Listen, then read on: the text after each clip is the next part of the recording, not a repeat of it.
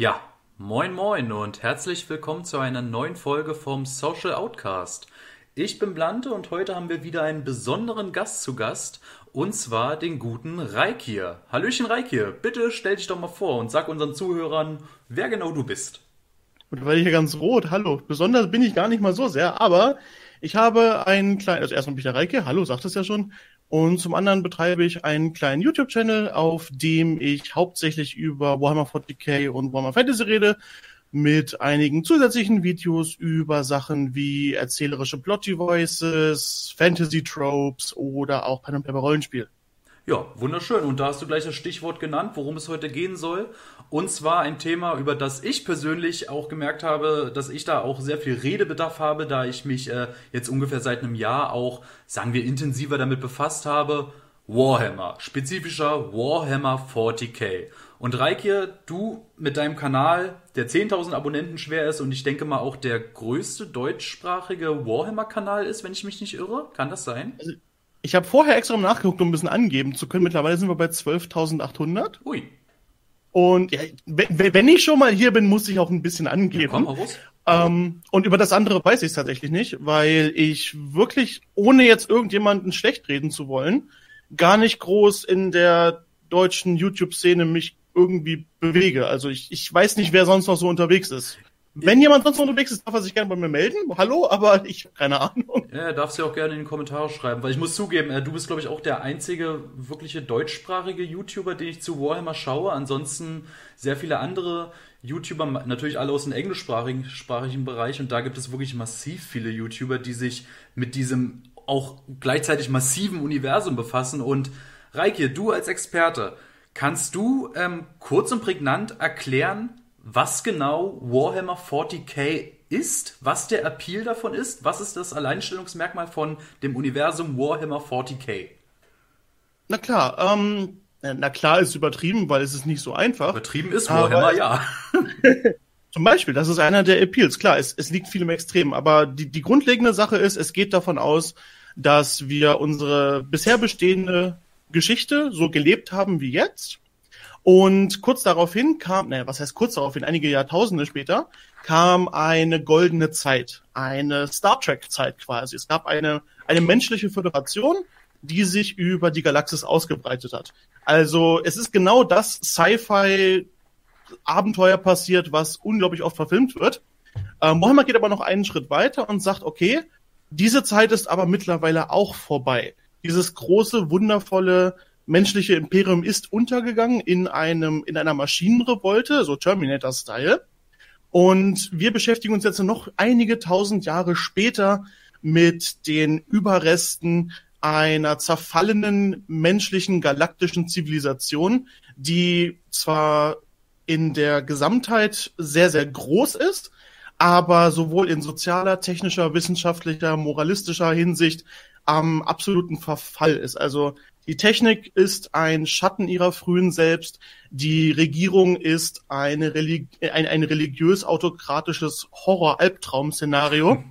Und wir befinden uns im Grunde genommen unter Angriff von allen Seiten, von äh, chaotischen, also von bösen religiösen Fanatikern, die dunklen Göttern huldigen, von äh, typischen Fantasy-Rassen, die in Sci-Fi integriert wurden, wie Orks, Elfen und Dunkelelfen. Wir haben äh, Sci-Fi-Skelett-Ägypter und wir haben äh, blauhäutige frisch aufsteigende Japano-Weeaboo-Roboter-Kampfanzugsleute. Und wir haben auch dann dazu noch äh, Starship Trooper-Style-Bugs, die angreifen und alles fressen wollen.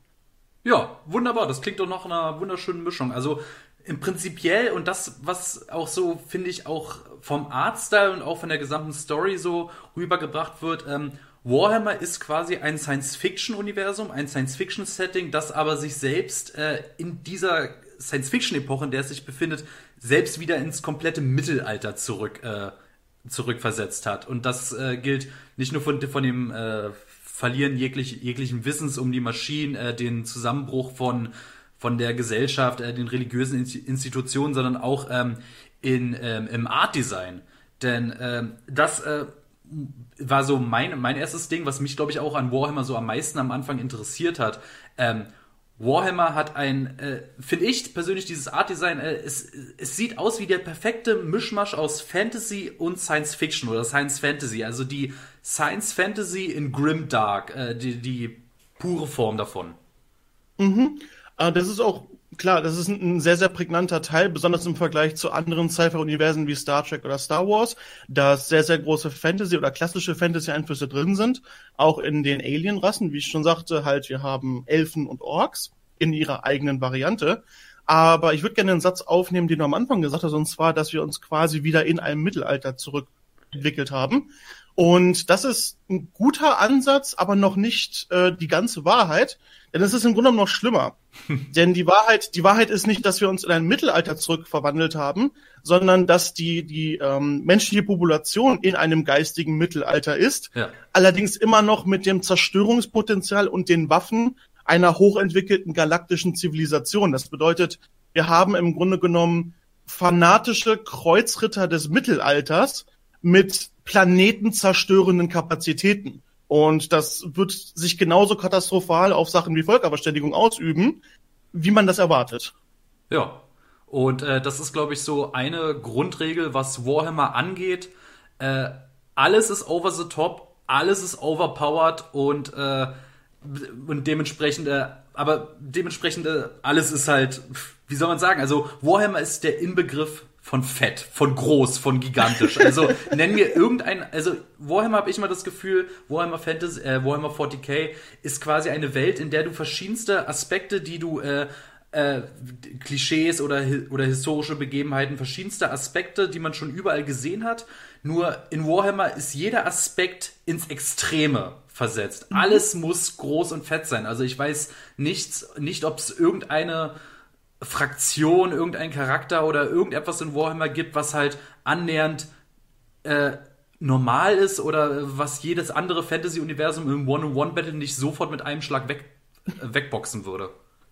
Das Ding ist, ähm, ja, das ist auf einer oberflächlichen und tiefgreifenden Ebene spannenderweise absolut real.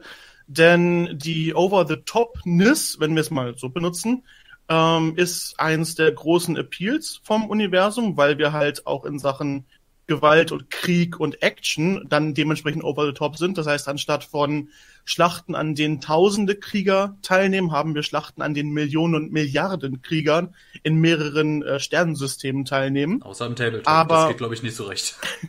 Äh, es, es gibt ein, ähm, ein äh, Spezialistensystem, das heißt Apocalypse. Ja. Das erlaubt wirklich ein Spiel auf so, ich sag mal, neun Tischen gleichzeitig oder so.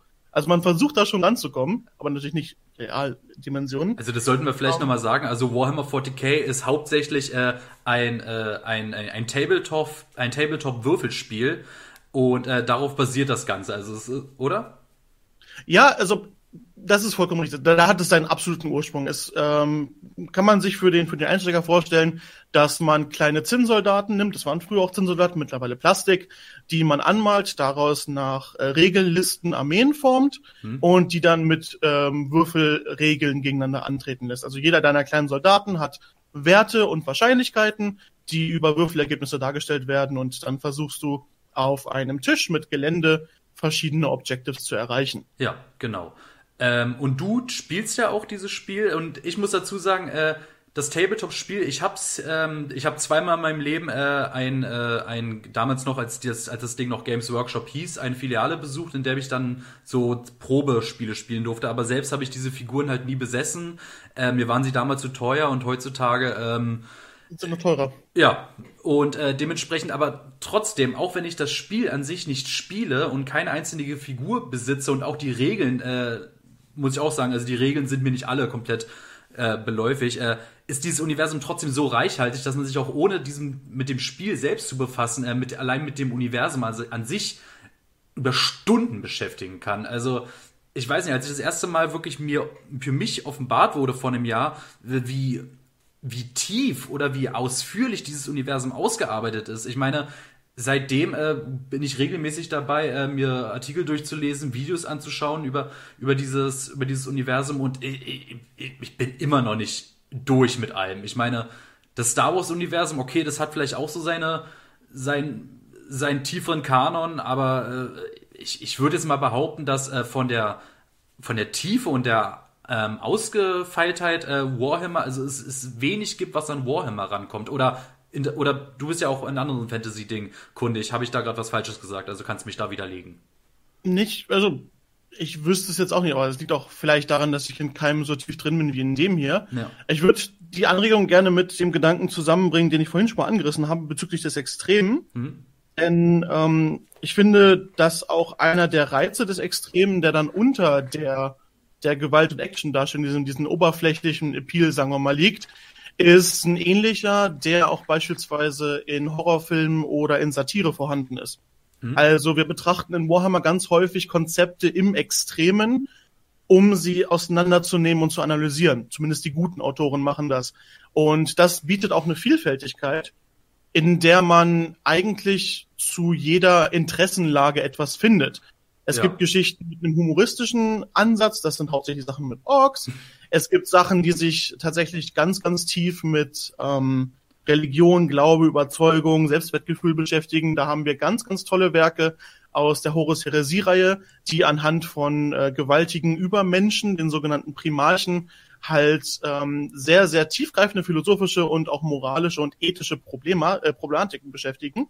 Und auch Sachen wie Regierungsformen, wie kann sich äh, wie können sich totalitäre Systeme auswirken. All das kann halt ähm, erkundet werden und kann auch ohne Tabus erkundet werden. Und das ist das Schöne, mhm. weil dadurch, dass das Universum an sich so extrem ist, können sämtliche Themen tabulos erkundet werden, da alles ins Universum reinpasst, weil es eben so over the top ist. Und das ist so ein bisschen die versteckte Tiefe, die das Universum hat, die man nicht direkt merkt, die man aber mehr zu schätzen weiß, je mehr man sich da reinarbeitet. Ja. Und da hilft halt auch das, was du jetzt äh, jüngst angesprochen hast, mit der, mit der Vielfältigkeit. Und ähm, das Ding ist, ja, ich kenne kein anderes Universum, das so eine umfangreiche Lore hat. Gibt es bestimmt. Ich kenne es nur nicht. Das Ding ist, das ist gleichzeitig Warhammers größte Stärke und auch seine größte Schwäche. Ich vergleiche das immer ganz gerne mit der Herr der Ringe. Ja. Denn der Herr der Ringe war in erster Hinsicht eine Geschichte und in zweiter Hinsicht eine Welt. Also das, was bei Herr der Ringe im Vordergrund steht, ist entweder die Reise von Bilbo Beutlin oder die Reise der Gefährten um Frodo Beutlin. Ja. Und um diese Kernreise von Helden und um diese Heldengeschichten wurde ein Universum ausgearbeitet. Warhammer ist das genaue Gegenteil. Dadurch, dass es ähm, von Beginn an eher das Hintergrundbeiwerk und der Fluff, also die Ergänzung zu einem Strategiespiel war, wurden erst ähm, eher unbedeutende Kleinigkeiten, sage ich mal, ausgearbeitet. Sachen, die man in, in äh, traditionelleren Geschichten erst viel, viel später beleuchtet. Beispielsweise Sachen wie, wie sind Rüstungen gemacht, wie genau funktionieren Ressourcen, wie genau funktionieren Waffen und so ein Kram. Und dadurch, dass man die Art der Geschichtenerzählung quasi rückwärts angegangen ist, merkt man halt, dass dadurch ein sehr natürliches Universum entstanden ist. Denn eine der großen, einer der großen Vorteile von 40k ist, dass es sich niemals anfühlt, als wäre das das Universum von nur einem oder zwei Charakteren. Ja, es ist quasi nicht die, die Welt der Gefährten, sondern die Charaktere sind Einwohner des ähm, der, der 40k-Welt, wenn das Sinn macht. Ja, und es ist auch kein Star Wars, wo eine Familie die gesamte Galaxie fickt. Ähm, interessanterweise schon, denn ähm, wenn, wenn, wenn wir es mal, wenn wir Familie mal im weitesten Sinne nehmen, dann sind nämlich die Primarchen, das sind äh, gewaltig gezüchtete Supersoldaten, die genetischen Söhne des Imperators und die sind schon dafür verantwortlich, dass, die, dass das ganze Universum gefickt wird. Das bedeutet, äh, dass das Familiendrama sich quasi auf, das, auf den Untergang eines Universums auswirkt, ist vielleicht eine Sci-Fi-Konstante. Gigantische apokalyptische Daddy-Issues. Ja, tatsächlich schon. Und das ist halt ähm, ein wunderschönes Beispiel dafür, was ich eben meinte mit, dass die Extreme uns dabei helfen, auch kleinere Problematiken zu besprechen. Mhm. Denn besonders in der Horus Heresie, das ist eine fantastische Reihe, die erklärt quasi die 10.000 Jahre von Warhammer 30.000 bis 40.000. Also Frage mit Reihe, meinst du damit jetzt Bücherreihe oder äh, wie Oh, sorry, ähm, Bücherreihe, ja, ja, absolut. Das ist eine Bücherreihe, die hat mittlerweile über 50 Bände. Oha, ja. Und ähm, die erklärt quasi die Vorgeschichte des Universums. Und die ist sehr charakterfokussiert und erlaubt uns dann eben äh, kleinere Problematiken bei Leuten zu betrachten, die eine Menge Macht haben. Mhm. Und das ist das, was ich meinte mit, wir können quasi die, äh, die Folgen von kleineren Problematiken und ideologischen Auseinandersetzungen auf einer großen Szene betrachten, um sie genau zu analysieren. Und da machen die einen wundervollen Job bei. Und wie du auch schon sagtest, ja, es war ursprünglich ein Tabletop-System, aber wie ich ja jetzt schon gesagt habe, es gibt auch jede Menge Bücher. Und mittlerweile ist Warhammer so groß, dass man sich jahrelang mit dem Universum beschäftigen kann, vielleicht sogar sein Leben lang. und man braucht nicht einmal eine Figur bemalen oder anfassen. Ja, ja, definitiv. So, so sehe ich das auch.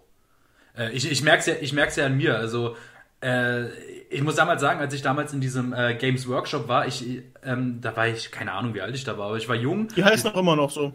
Äh, nee, die heißen doch jetzt Warhammer Shop, oder? Also immer wenn ich jetzt an einem vorbeigelaufen bin, äh, dass die, die hießen, die hießen, jetzt heißen sie nicht mehr Games, äh, Games Workshop. Okay, aber die Firma dahinter heißt immer noch Ja, so. das ja, aber die Shops, die haben sie jetzt einfach umbenannt, weil äh, ich weiß nicht, wie du das beobachtet, hast. Vielleicht kommt es mir auch nur so vor, weil ich mich auch selbst damit mehr befasse. Aber hast du auch das Gefühl, dass Warhammer in den letzten paar Jahren ähm, schon stark an Popularität gewonnen hat? Also, dass es gerade durch die Meme-Kultur und This is Heresy for the Emperor, dass es äh, durchaus beliebter und äh, noch, äh, noch mal ein bisschen populärer geworden ist? Jetzt nicht vielleicht das Ähm. Tabletop-Spiel per se, aber das Universum. Keine Frage. Ähm, das ist aber, glaube ich, was, was nicht exklusiv ähm, Warhammer äh, bezogen ist, sondern diese ganzen nerdigen Hobbys genießen gerade eine extreme Renaissance. Also wir finden auf, auf YouTube und Twitch finden wir deutlich mehr Content beispielsweise für Dungeons and Dragons auch. Hm, ja, gut, ja. Und ähm, viele dieser nerdigen Hobbys haben in den letzten drei, vier Jahren eine unglaubliche Hochzeit, eine neue Hochzeit erlangt. Und da schwimmt Warhammer quasi so auf dieser Welle mit. Und eine Menge Leute, die das in ihrer, in ihren äh, jugendlichen Jahren gespielt haben, entdecken das jetzt gerade wieder. Ha. Und wir haben auch beispielsweise, äh, da springt Warhammer Fantasy auch mit. Da haben wir ein paar gute Videospiele bekommen. Und das Universum erschließt sich gerade eine Menge neue Fans. Und es kehren viele wieder dahin zurück, weil das Internet halt erlaubt, das Hobby mit anderen zu teilen auf eine Art, die vorher nicht wirklich möglich war. Weil man muss jetzt nicht länger in einen, in einen Games Workshop reinlaufen, um das Hobby mit anderen zu teilen. Und das ist auch so ein bisschen die, nee, nicht ein bisschen, das ist absolut genau die Welle, die ich dafür verantwortlich mache, warum ich überhaupt Publikum habe. Ja. Denn ich hatte unglaubliches Glück, dass ich zu einem Zeitpunkt, in dem diese Hobbys eine Renaissance erleben, eine Nische getroffen habe. Denn ich weiß nicht warum, aber der deutsche Bereich war in der Hinsicht recht schwach Ja. vertreten, zumindest im Gegensatz zum internationalen. Und da habe ich einfach auf einen komplett ungeplanten, auf einer komplett ungeplanten Schiene genau die richtige Zeit erwischt, um damit anzufangen. Und hatte ein Riesenglück. Aber ja, du hast vollkommen recht. Äh, durch die momentane YouTube-Trend-Sache, whatever, äh, sind nerdige Sachen momentan ganz groß. Wir haben ja sogar jetzt mit, ähm, mit Channeln wie beispielsweise Geek and Sundry oder ähnlichem, die Dungeons and Dragons sogar ins amerikanische Fernsehen bringen, Hm. also mit, mit irgendwelchen Late-Night-Hosts und so, äh, kommen ganz, ganz viele Leute raus und sagen, ja, entweder ich hatte schon immer Interesse an sowas oder ich habe das früher mal gespielt. Dieses gewisse, dieses Nerd-Tabu ist davon runter. Also es, es, es ist den, es, es ist äh, älteren Leuten nicht länger peinlich zuzugeben, dass ihnen das Spaß macht. Das Ja. verschwindet langsam. Ja, was an sich auch vielleicht eine gute Sache ist. Ähm, ich muss ja auch ganz ehrlich sagen, auch die ganze, die, die Warhammer-Fankultur, die ist auch äh, die, die Ambition, die dahinter stecken. Also auch die ganzen Kurzfilme oder auch die Fanarts, die dazu gemacht werden. Ich meine, ich, vor jüngst ist ja jetzt erschienen, ich schätze mal, du hast natürlich auch schon gesehen, äh, den neuesten Teil der Kurzfilmreihe Astartes, was ja absolut beeindruckend ist. Eingeschlagen ist wie eine Bombe und von gewaltigem Talent und von unfassbarer Qualität. Ja, und äh, ich, ich möchte, äh, da möchte ich kurz mal Werbung äh, machen äh, für, die, für die Kurzreihe Astartes. Astartes ist eine Kurzfilmreihe, welche äh, animationstechnisch auf, auf einem Stand ist, äh, wie man ihn, äh, das ist Hollywood-reif, aus, aus meiner Sicht. Ähm, soundtechnisch, äh, von, den, von den Animationen her, von, von den Bildern, die präsentiert werden, sehr atmosphärisch, sehr stimmungsvoll und äh, ich, ich weiß noch ganz und auch äh, ich weiß ganz genau, mein, ich kann dir meine Lieblings mein Lieblingsmoment aus der gesamten Astartes-Reihe nennen. Ähm, Das ist ähm, als unten die, äh, die Psi, die, die Psi-Zwillinge stehen und oben Mhm. die Space Marines sich langsam äh, bereit machen und ihre, ihre Bolter hochnehmen und die Leute anvisieren. Dieser kurze Moment der Stille ist und der Leader Space Marine nur so einen Zentimeter seinen Kopf nickt, was für alle Space Marines, weil diese eine so intakte Einheit sind, der eindeutige Befehl ist, okay, jetzt Angriff. Allein, dass dieses Nicken, dieses kurze Senken des Kopfes ähm, so ein so ein Impact hat, das ist diese Bildsprache dahinter. Ich war be ich war beeindruckt. Es war der absolute Wahnsinn. Diese, diese ähm, Effizienz und die Jahrzehnte bis Jahrhunderte des Trainings und der Erfahrung kommen darüber wie sonst nirgendwo. Ja. Und das ist eine ganz schöne Überleitung, denn die Adeptus Astartes, sprich die Space Marines, sind ja auch ohne Zweifel das große Aushängeschild des Universums. Sie sind das ikonischste Bild. Der, äh, der Helm ist im Grunde genommen sinnbildlich mit 40k. Ja. Und sie sind halt auch einfach zu einem großen Teil verantwortlich, warum das, äh, warum das Universum so beliebt ist, weil sie einfach eine der, der optisch und lore-technisch coolsten Fraktionen in Sci-Fi sind. Denn vielleicht um das ganz kurz anzureißen, Space Marines sind genetisch modifizierte Supersoldaten. Das sind Men Männer, die in ganz, ganz frühen Jahren, also zwischen acht und äh, elf, von zu Hause weggenommen wurden, wirklich horrenden Operationen und äh, Mutationen unterzogen wurden. So schlimm, dass wirklich nur die Top 1% der leistungsfähigsten Menschen überhaupt dafür in Frage kommt und von diesen Top 1% auch nochmal irgendwie 80% bei dem Prozess sterben. Ja. Und diese, diese, diese äh, Spitze der menschlichen Leistungsfähigkeit wird mit Hilfe von Drogen, Organen und Operationen über ihr Limit hinausgetrieben. Sie werden zu 2,20 Meter großen, in dicke Stahlplatten gehüllten und vor allem religiös indoktrinierten Kampfmaschinen. Hm. Und Space Marines sind nicht die Guten. Und das ist, glaube ich, was, was ich, ähm, was ich unbedingt noch sagen muss. Die Menschen sind in 40k nicht die Guten. Gibt es im 40k überhaupt sowas wie die Guten? Nein. Ja. Und das ist der wichtige Punkt. Es gibt keine Guten. Es gibt nur verschiedene Fraktionen Graustufen mit verschiedenen. Zielen. Ja, es, es, es gibt verschiedene Fraktionen, die haben alle ihre Ziele. Ja. Beispielsweise die, äh, die, die Menschen wollen das Chaos, also die bösen Götter, die bösen Mächte zurückdrängen und selber Vorherrschaft über die Galaxis erlangen, weil sie der Meinung sind, dass das ihr gottgegebenes Recht ist. Das ist eine hochgradig militarisierte und fanatisch religiöse Fraktion. ja. Kurz Wir haben Orks. Kurz, er wurde jetzt gerade bei den Space Marines äh, war's, äh, be- ich finde es auch gut, dass wir jetzt hier die einzelnen Space Mar die Space Marines auch verschiedenste Rassen äh, ähm, abhandeln werden, aber ich möchte dazu nur kurz sagen, äh, wenn ihr dachtet, äh, das klingt gerade cool, wie was Reike da gerade äh, beschrieben hat über die Space Marines, ich möchte euch vielleicht sagen, warum es vielleicht damals in meinen jungen Jahren, als ich damals in dem äh, Games Workshop war, äh, warum damals der Funke vielleicht nicht übergesprungen ist, war die Leute, die äh, dort gearbeitet haben und mir versucht haben, das Universum als kleiner Bub schmackhaft zu machen, haben, glaube ich, nicht den besten Job gemacht, denn das Einzige, was damals vor mir hängen geblieben ist, ist, dass äh, Space Marines irgendwie zwei Herzen haben, drei Lungen und ihre eigene Scheiße fressen. das ist wirklich alles, was damals bei mir hängen geblieben ist. Und ich dachte mir so, okay, gut, dass ich Ja. das sofort weiß. Und die kämpfen gegen grüne Orks, alles klar. Also die Figuren sehen cool aus, aber das Universum scheint ja mal nicht so krass zu sein. Und bumm, ein paar Jahre später äh, ist es, denke ich mal, immer noch Bestandteil der Lore, aber ich, mir wurde die Augen geöffnet, äh, wie, wie weitreichend das noch ist. Aber ja, sorry, ich habe dich unterbrochen. Ich wollte das nur kurz Alles anmerken. gut, alles gut. Das, das war definitiv wert. Ähm, das, das Ding dabei ist, es, es gibt halt da, dadurch, dass das Universum schon so lange besteht und besonders dadurch, dass es keinen, es gibt keine führende Hand. Das ist sowohl Warhammers größte Stärke als auch seine größte Schwäche mit, dass es einfach eine, eine Gruppe von Autoren sind, die unabhängig, weitestgehend unabhängig voneinander Geschichten dafür schreiben. Anders als beispielsweise bei ähm, Herr der Ringe, wo Tolkiens Geschriebenes halt das A und O und das Nonplusultra ist, als bei Harry Potter, wo Rowling die Zügel in der Hand hat, Hm. oder äh, ne, halt allen anderen verschiedenen Universen. Oder bei Star Wars, Äh, wo es erst George Lucas war, dann nochmal George Lucas und dann Disney. Ja.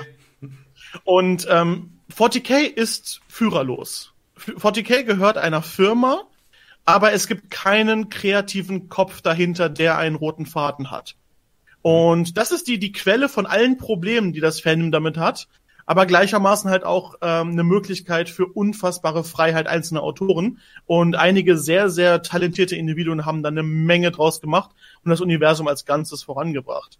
Ja. Und ja, es, es ist, dadurch sammeln sich aber halt auch eine Menge dumme Sachen über die Jahre an, die technischerweise Kanon sind.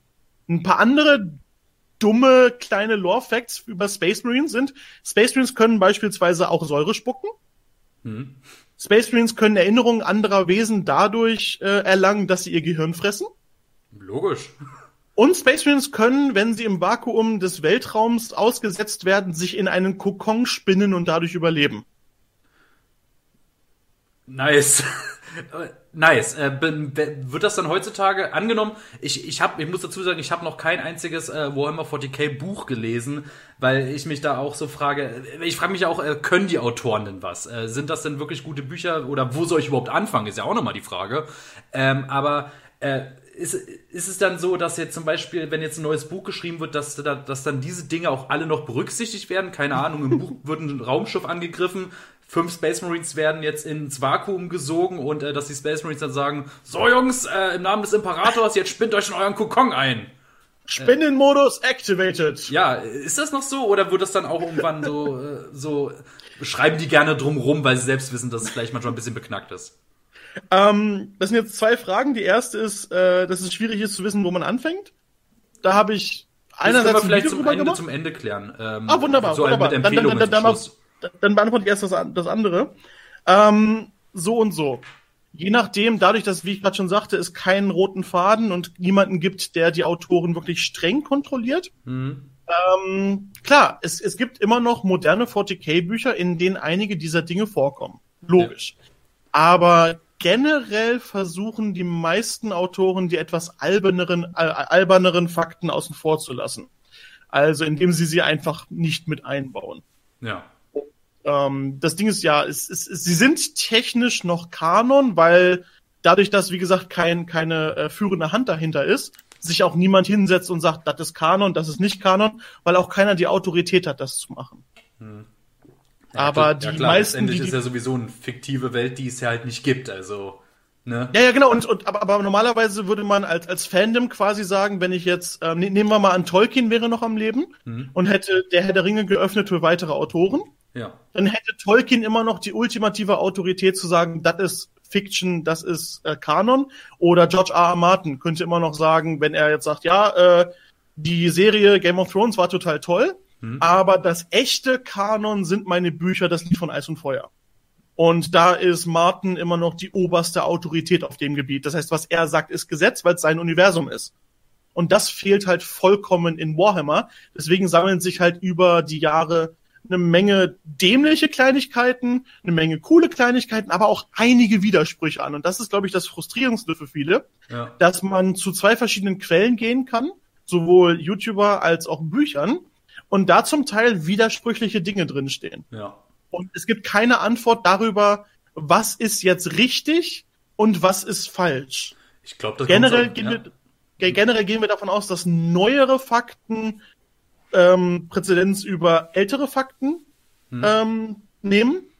Aber es gab, glaube ich, in der gesamten, in der gesamten Zeit, in der ich Warhammer und Warhammer 40k Fan bin, gab es nur einmal einen Moment, in dem Games Workshop aktiv eingegriffen hat und Sachen überschrieben hat.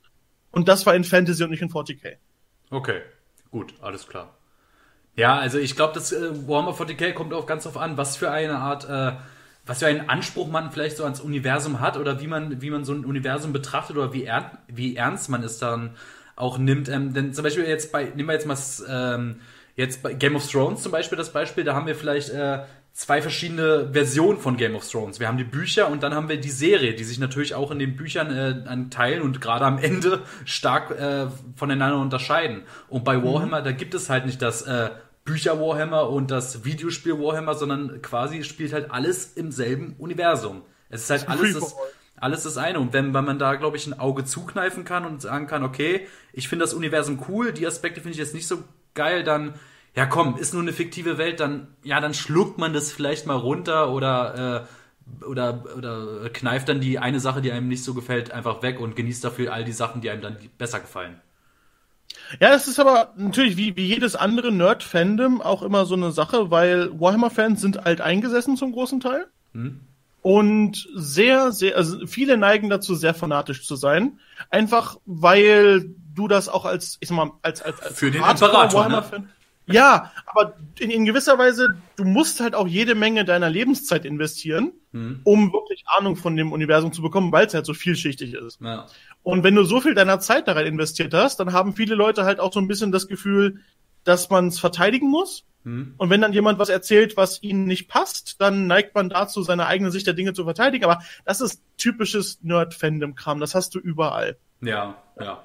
Gut. Und, und das Ding, was ich halt versuche jetzt irgendwie über, ähm, ich, ich habe da mal ein Video gemacht, das heißt äh, Kanon oder die Frage von Kanon. Mhm. Und es gibt einfach Punkte, da muss man einfach akzeptieren, dass manche Leute aus vollkommen legitimen Gründen anderen Kopfkanon haben als man selber. Da kann man drüber diskutieren.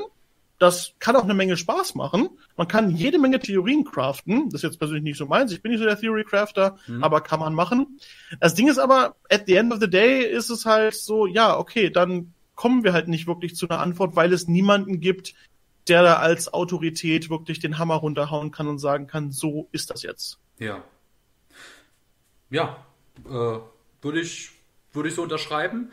Dann ähm, würde ich vorschlagen, dass wir, ähm, wenn du jetzt dazu nichts weiter zu sagen hast oder so, dann würde ich vorschlagen, dass wir vielleicht, äh, wo wir vorhin schon mit den Space Marines und auch, äh, du hast äh, so, so komische Begriffe wie Primarchen und sowas erwähnt, äh, dass wir vielleicht die verschiedensten Fraktionen, nicht alle, denke ich mal, aber so die coolsten so nacheinander durchgehen, was uns dazu einfällt und sie vielleicht ein mhm. wenig erklären.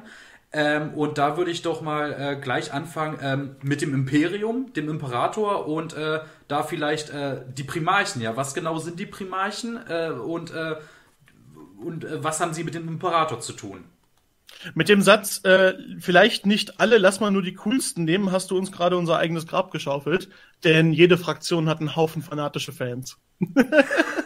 ja, gut, gut. Ich, ich muss auch sagen, gerade als ich das ausgesprochen habe, habe ich, so, hab ich so überlegt, warte mal, warte mal, die Tau vielleicht, aber nee, warte mal, die Tausende haben eigentlich auch so ihren Appeal. Die sind zwar von allen, bin ich, da bin ich, glaube ich, äh, vielleicht würden mich, werde ich ja jetzt auch gesteinigt. Von allen gefallen mir die Taus jetzt am wenigsten, was ich aber trotzdem nicht, wodurch ich jetzt aber nicht sagen möchte, dass ich die Tau per se scheiße finde. Die haben auch interessante Facetten. Und was ich sagen muss, Warhammer 40k ist das, glaube ich, das einzige wirkliche, ich sag mal, Fantasy oder Universum, in dem ich die Elfen mag. Weil ansonsten bin ich finde Elfen, Elben, äh, ich kann mit denen meistens nichts anfangen, weil die immer nur bekifft reden, man nicht mit vernünftig mit den. Die sind einfach furchtbar, diese, diese Typen. Ich mag die auch von der Ästhetik nicht, außer in Warhammer. Da gefallen sie mir auch von der Lore-Ästhetik. Aber ja, gut, äh, gucken wir aus unserem Grab wieder raus und widmen uns äh, dem Imperator, dem Imperium, dem Primarchen, den Marines. Ja, die Tau sind unsere Weeaboo-Anime-Fraktion. Also wenn du die beleidigst, dann hast du, äh, dann kommen die Leute mit ihren Katanas und ihren Ninja-Sternen und Naruto-Läufen. ja, ich bin vorbereitet. Ich bin vorbereitet. Nein, aber ähm, das Imperium ist bei weitem die umfangreichste Fraktion, mhm. weil da der Fokus drauf liegt. Alleine deswegen, weil die Space Marines die beliebteste Fraktion von allen sind. Ähm, die Space Marines sind eine Unterfraktion des Imperiums. Das Imperium ist der Sammelbegriff für alle Planeten, die dem menschlichen Imperium angehören. Das bedeutet, dass alles, was ich jetzt sage, würde ich von Anfang an qualifizieren mit dem Satz nicht überall. Denn einer der größten Fehler, der häufig gemacht wird und den man auch einfach im, im alltäglichen Umgang mit den Worten macht, ist von dem Imperium als einer Einheit zu sprechen. Ja. Das Imperium ist viel zu groß und die Planeten sind viel zu verschieden, um generell große allgemeingültige Sätze zu sprechen. Wenn ich jetzt sage, dass das Imperium ist eine streng religiöse, autokratische Vereinigung, dann stimmt das, aber es kann trotzdem sein, dass irgendwo ein Planet eine, eine vollkommene Demokratie hat. Denn, all, denn, denn ähm, die einzigen Anforderungen, die das Imperium an seine Planeten richtet, ist, dass sie ihre Steuern und Ressourcen zahlen und dass sie den Imperator als ihren Gott akzeptieren. Alles andere ist dem Planeten überlassen. Das sind Planeten, die reichen von Urzeitwelten, also wirklichen Steinzeitwelten, bis hin zu hochtechnologisierten Stadt, äh, Wolkenstädten. Das ist so unglaublich verschieden und abwechslungsreich, das geht gar nicht. Die imperiale Armee hat zum Beispiel auch viele verschiedene Regimenter aus vielen verschiedenen Planeten, die sich optisch unterscheiden von, wir haben Leute aus dem Planeten Katachan. Das ist wortwörtlich eine gesamte Armee aus Rambos. Die sehen auch alle aus wie Rambo. Oder halt wie die Truppe von äh, Schwarzenegger aus Predator. Oder- das ist die ja. gesamte Armee. Die sind alle oben ohne, tragen Westen und haben Maschinengewehre in der Hand. Und dicke Arme wie Baumstämme.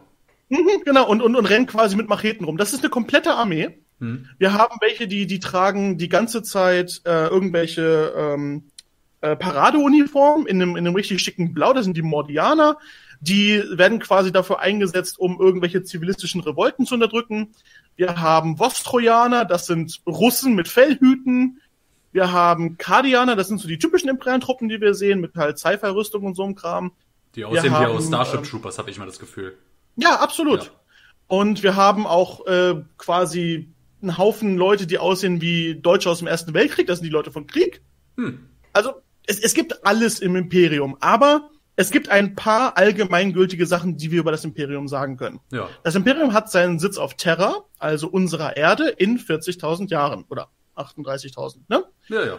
Und ähm, Terra ist das Zentrum des imperialen Lebens, denn dort sitzt der imperiale Thron und der Imperator. Der Imperator ist an lebenserhaltende Geräte angeschlossen und wird als eine gottgleiche Entität angesehen.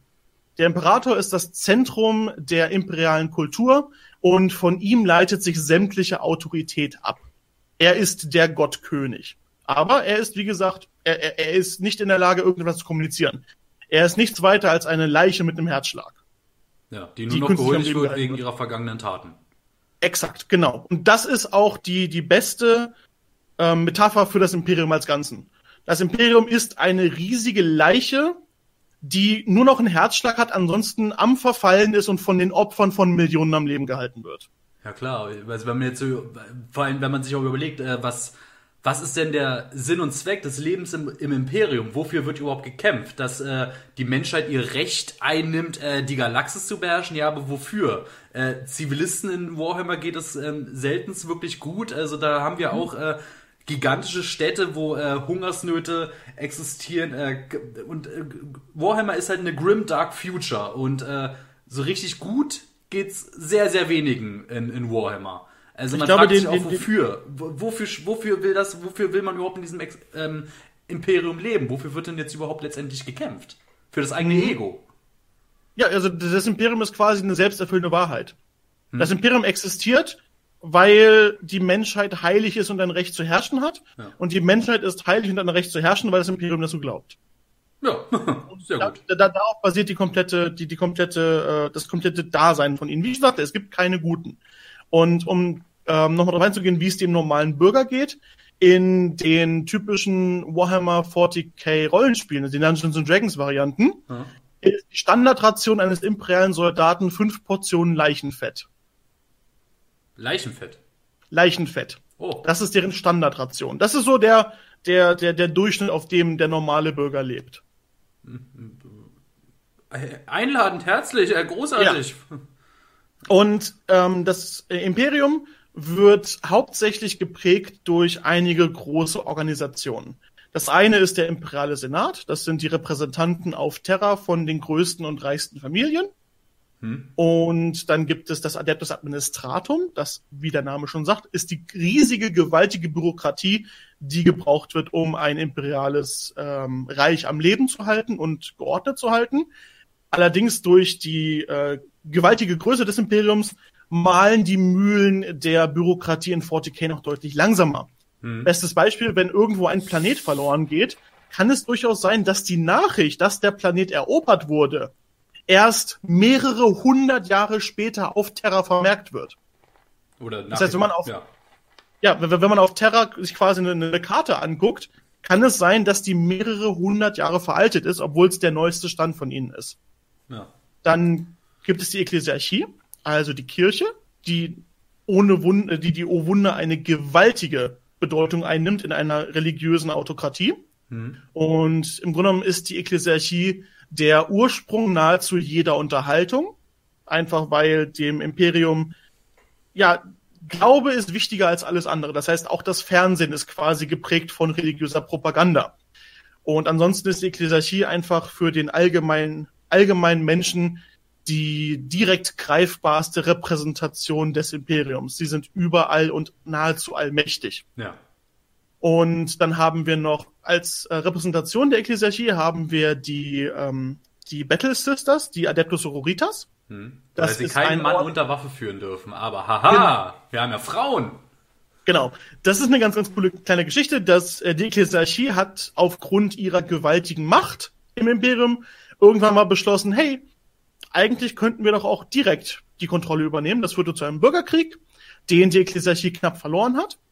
Und denen wurde ein Vertrag auferlegt, dass sie keine Männer unter Waffen mehr haben dürfen. Also haben sie sich einen riesigen Orden von Kriegernonnen zusammengepackt. Hot. Und das ist jetzt eine spielbare Armee in 40k. Die Adeptus Sororitas, die Battle Sisters, also die Sisters of Battle. Hm. Dann haben wir die, äh, ja, im Grunde das große rote I, die Inquisition. Hm. Die ist genau das, wonach sie klingt. Das ist die Religionspolizei. Das heißt, die laufen rum und äh, kontrollieren, ob du auch genug betest, ob du nicht vielleicht das Falsche anbetest, ob du nicht vielleicht mit einem Alien paktierst, weil Aliens sind ja, die, die äh, Menschheit ist rein und heilig und alle Aliens sind dreckig und müssen, müssen getötet werden. Ja. Das ist ganz, ganz wichtig, weil, weil dadurch, dass das Imperium glaubt, dass die Menschheit heilig ist und ein Recht über die Galaxis hat, stehen alle anderen Rassen im Weg. Das bedeutet, äh, Handel und Kontakt mit Aliens ist verboten Handel und Kontakt mit dunklen Mächten ist verboten und alles wird mit dem Tod bestraft von Inquisitoren. Und Inquisitoren sind einige der furchteinflößendsten ähm, Charaktere in dem gesamten Universum, denn Inquisitoren haben uneingeschränkte Macht. Ja, und ihr Motto ist doch, Unschuld beweist gar nichts. Mhm, genau. Sie können Planeten vernichten und das ist deren Motto. Großartig. Mhm. Ähm, ein Inquisitor hat, oder zumindest auch, also ein Lord Inquisitor beispielsweise, hat absolut die Autorität zu befehlen, dass Planeten zerstört werden, wenn er der Meinung ist, dass dort Heresie besteht. Und ich sage bewusst, wenn er der Meinung ist und nicht, wenn er beweisen kann. Denn die einzigen, vor denen sich die Inquisition rechtfertigen müssen, hm? ist die Inquisition.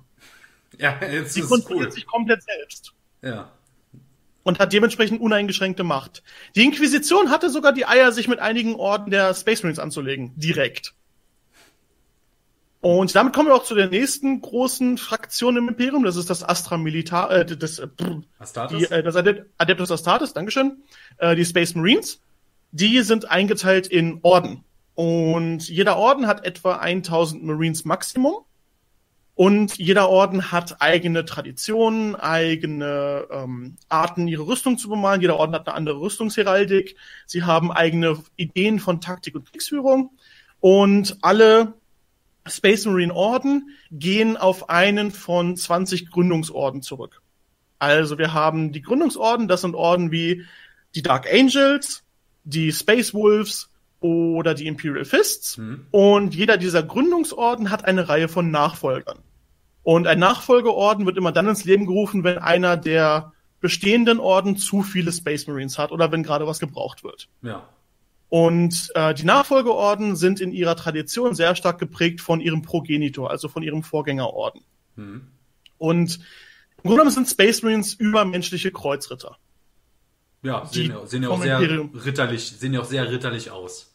Mhm, die vom Imperium eingesetzt werden. Ja. Und die sind im Grunde genommen auch einfach die äh, ja, vermarktbarste und auch ähm, bekannteste Repräsentation von 40k als Ganze. Ja, ja, klar, definitiv. Die sind auch unglaublich verschieden. Also wir haben bei den Space Marines haben wir Fraktionen wie beispielsweise die Space Wolves.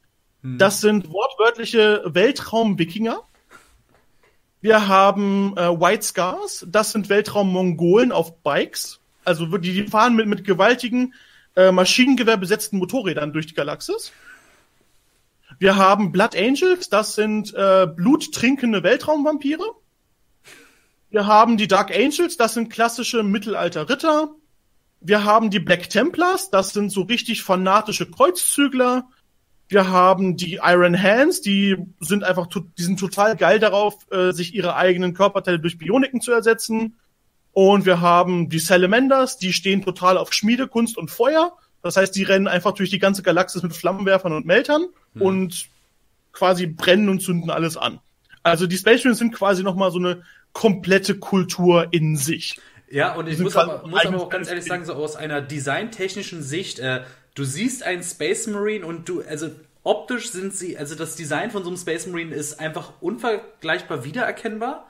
Äh, mhm. Durch diese runden, gigantischen Schulterplatten, so einem Das Vader-ähnlichen Helm, den dicken Stiefeln, den markanten Boltern, Kettensägenschwert, super ikonisch, aber im Design, trotzdem kannst du jeden einzelnen Orden nicht nur an der Farbe, sondern auch an den kleinen Details, die überall zu mhm. finden sind, äh, unterscheiden. Also gerade für mich, ich bin ja ein sehr visueller Mensch, äh, ist Warhammer aus diesen Gründen, also keine Ahnung, wie viele Stunden ich auf Pinterest schon verbracht habe, um mir einfach verschiedenste Warhammer-Bilder anzugucken, denn die Detailflut, also optisch und also Style and Substance, beides ist da ist da gegeben. So viel so viele Details, wie er dieses Universum inhaltlich hat, hat es aber auch optisch, weil ich finde, für Künstler ist Warhammer äh, ein perfekter Platz, um sich auszutoben, wenn man auf dieses Grim Dark-mäßige steht.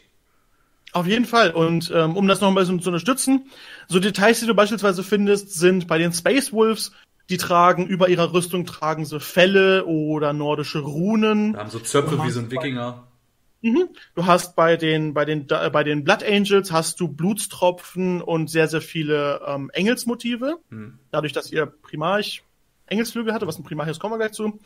Die Dark Angels tragen Mönchsroben über ihrer Rüstung. Und die Ultramarines beispielsweise sind sehr inspiriert von dem klassisch römisch-griechischen. ja, das sind die Weltraumstümpfe. Aber sie, sie sind in, in, ihrer Kultur sehr inspiriert von dem römischen Griechischen. Das heißt, viele ihrer Schwerter sehen aus wie Gladius, sie haben viele Helmkämme und all sowas. Mhm. Also die, die Orden an sich haben ihre eindeutig eigene Identität und das ist auch etwas, was den großen, großen Reiz daran ausmacht. Ja.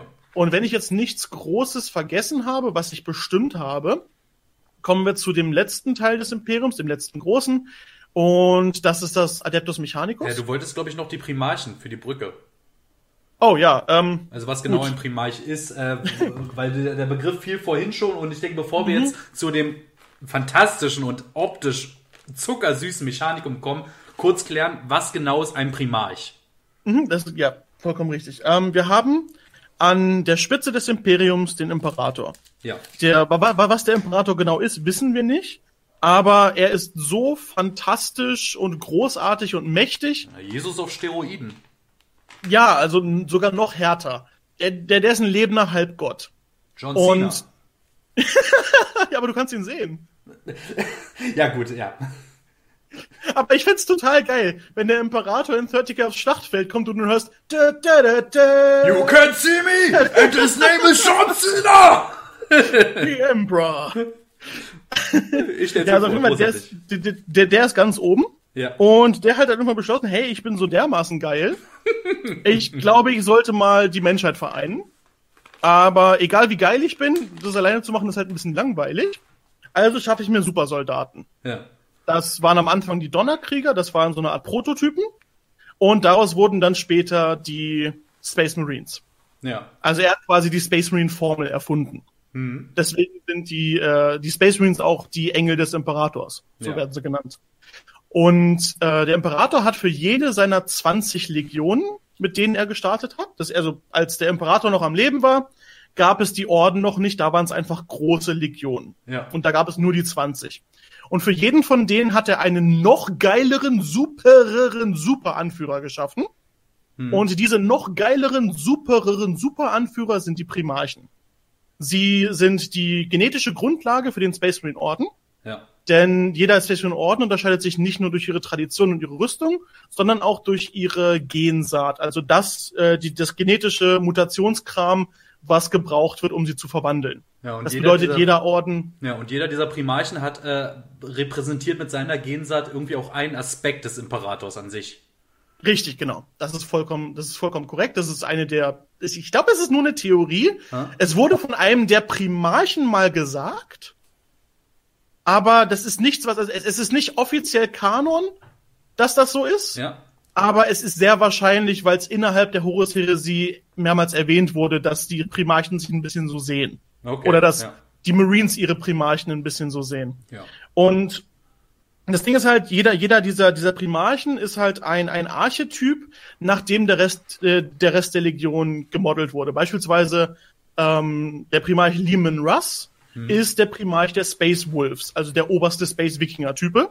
Ja. Und Lehman Russ ist, also sie sind optisch auch alle sehr, sehr anders. Lehman Russ zum Beispiel hatte einen sehr, sehr ausgeprägten Geruchssinn, fast schon wie ein Wolf. Und er hatte diese ähm, sehr ausgeprägten Reißzähne wie ein Wolf. Ja. Und dadurch, dass alle Space Wolves auf seiner DNA basieren, haben auch alle Space Wolves einen sehr starken Geruchssinn und eben diese ausgeprägten Fangzähne. Und diese animalische Züge und eine Leber wie ein Stein. Exakt, genau, die saufen auch alle unglaublich gerne, weil es sind halt Wikinger und es wäre scheiße, wenn nicht. Ja. und ähm, das ist auch was, was beispielsweise diese Horus-Heresie-Reihe sehr, sehr, sehr, sehr interessant macht, denn die Primarchen sind wirklich diese. Ich vergleiche die Horus-Heresie gerne mit den äh, griechischen Helden, äh, mit den griechischen Göttermythen. Hm. Du hast diese gewaltigen, übermenschlichen, nahezu gottgleichen ähm, Wesen mit unfassbarer Macht, aber so unfassbar typischen menschlichen Mängeln. Ja. So wie auch die griechischen Götter. Ja. Sie sind eifersüchtig, neidisch, fühlen sich vernachlässigt, all das genau. haben die Primarchen auch. Sie sind aber halt diese, diese, diese gewaltigen Kreaturen, an denen jede dieser Emotionen noch mal stärker ist. Hm. Und deswegen bieten sie halt so eine schöne Fläche, um Emotionen und auch äh, Ideologien zu untersuchen. Ja. Beispielsweise Konrad Kurze ist der Primarch der Nightlords mhm. und der ringt sehr, sehr stark mit dem Prinzip von Gerechtigkeit und Bestrafung. Was ist eine korrekte, was ist die korrekte Bestrafung für ein Verbrechen? Folter, und macht, nur Folter, wenn man den fragt. und, und, und, macht sich, und, und macht sich beispielsweise derjenige, der dann das Henkerschwert führt, ja. nicht genauso schuldig? Und wenn ja, wer richtet dann über ihn? Und wenn das so weitergeht, ist dann überhaupt noch irgendjemand unschuldig? Ja. Und das sind alles Fragen, die dann über die Primarchen erläutert werden. Genau. Und das macht die halt so spannend. Aber das ist ein Primarch. Jetzt haben wir das aus dem Weg. Dann und jetzt können wir zu dem letzten Aspekt des Imperiums kommen. Nein. Dem Adeptus Mechanicus. Die aber nicht so ganz das Imperium sind, sondern das ist eigentlich mhm. mehr so eine große Zweckgemeinschaft. Also die einzige mhm. andere äh, Fraktion im gesamten Universum, die das, äh, die das äh, Imperium toleriert, auch wenn sie nicht den Imperator als eigenen Gott anerkennen. Aber naja, so äh, wäre halt blöd, wenn man sich auf einmal gegen den Lieferanten der, der, der gesamten Technologie und Waffen äh, wenden würde, ne? Hier merken wir wieder, dass ähm, Religion davon geprägt ist, dass sie notfalls der eigenen Machtgier und dem eigenen Pragmatismus gebeugt werden kann. Mhm. Denn ähm, du hast vollkommen recht, das Adeptus Mechanicus ist auf dem Papier eine unabhängige Fraktion. Ja. Aber die Beziehung zwischen dem Imperium und dem Adeptus Mechanicus ist so eng und symbiotisch, dass sie oft als eins äh, gesehen werden. Und das Adeptus Mechanicus ist auch sehr, sehr eng in den imperialen Alltag eingeflochten. Ja. Das Mechanicus kann nicht ohne das Imperium, weil es sich selber nicht versorgen könnte.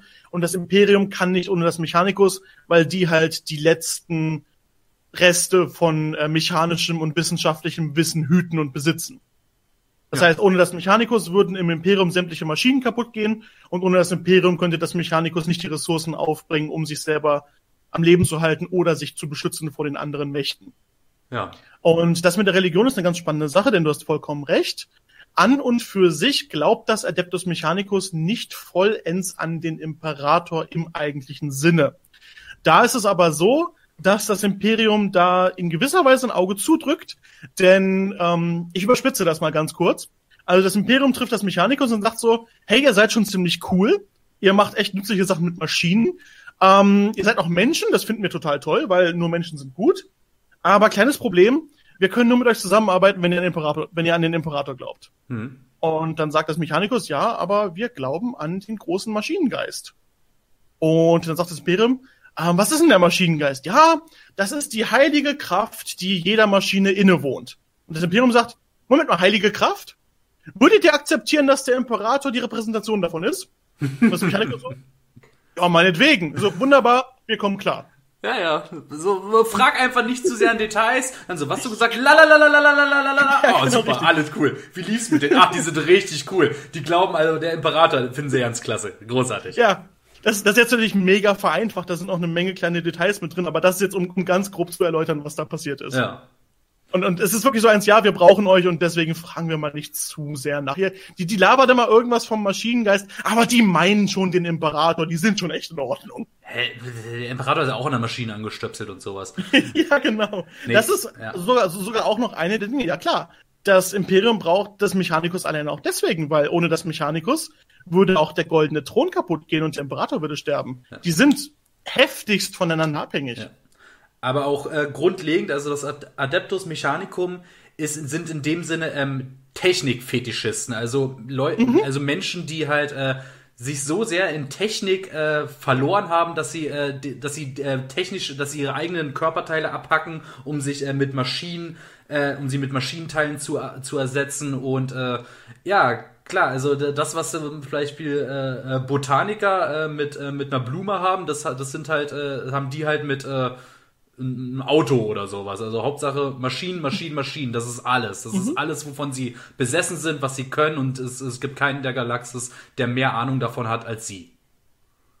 Ähm, der, der, der mehr Ahnung von menschlicher Technologie hat. Ja, ja, so gesagt, genau.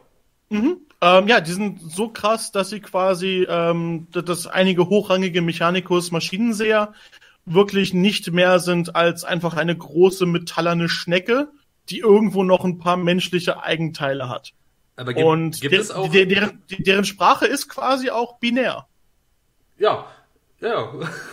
Aber gibt es, gibt es denn äh, äh auch Me Mechanikus äh, Angehörige, die überhaupt keine menschlichen Parts mehr haben, die, wo man jetzt, wo man jetzt sagen kann, okay, vor tausenden Jahren war, äh, kam da ein Mensch zur Welt, aber jetzt ist, steht hier nur noch ein Toaster mit einem Maschinengewehr. Und äh, das war mal per se ein Mensch. Gibt es sowas auch? Das ist ein unglaublich kompliziertes Feld, denn es gibt äh, künstliche Intelligenz in 40k. Ja. Und das Mechanikus macht auch nachweislich Gebrauch davon und nicht im großen Stil und die Maschinenseher auch nicht. Mhm. Denn das Adeptus Mechanicus ist sich mit dem Imperium aber schon einig, dass der Mensch an sich heilig ist. Ja. Sie haben nur eine sehr andere Interpretation davon. Das Mechanikus möchte den, die, die, die menschliche Form durch Maschinen verbessern, so dass es dem, dem Geist quasi gleicher wird. Also sie möchten dem Geist quasi eine bessere Form und Hülle verpassen. Ja. Der, der wichtige Punkt ist, dass KI im Imperium strikt verboten ist. Strikt ja. verboten.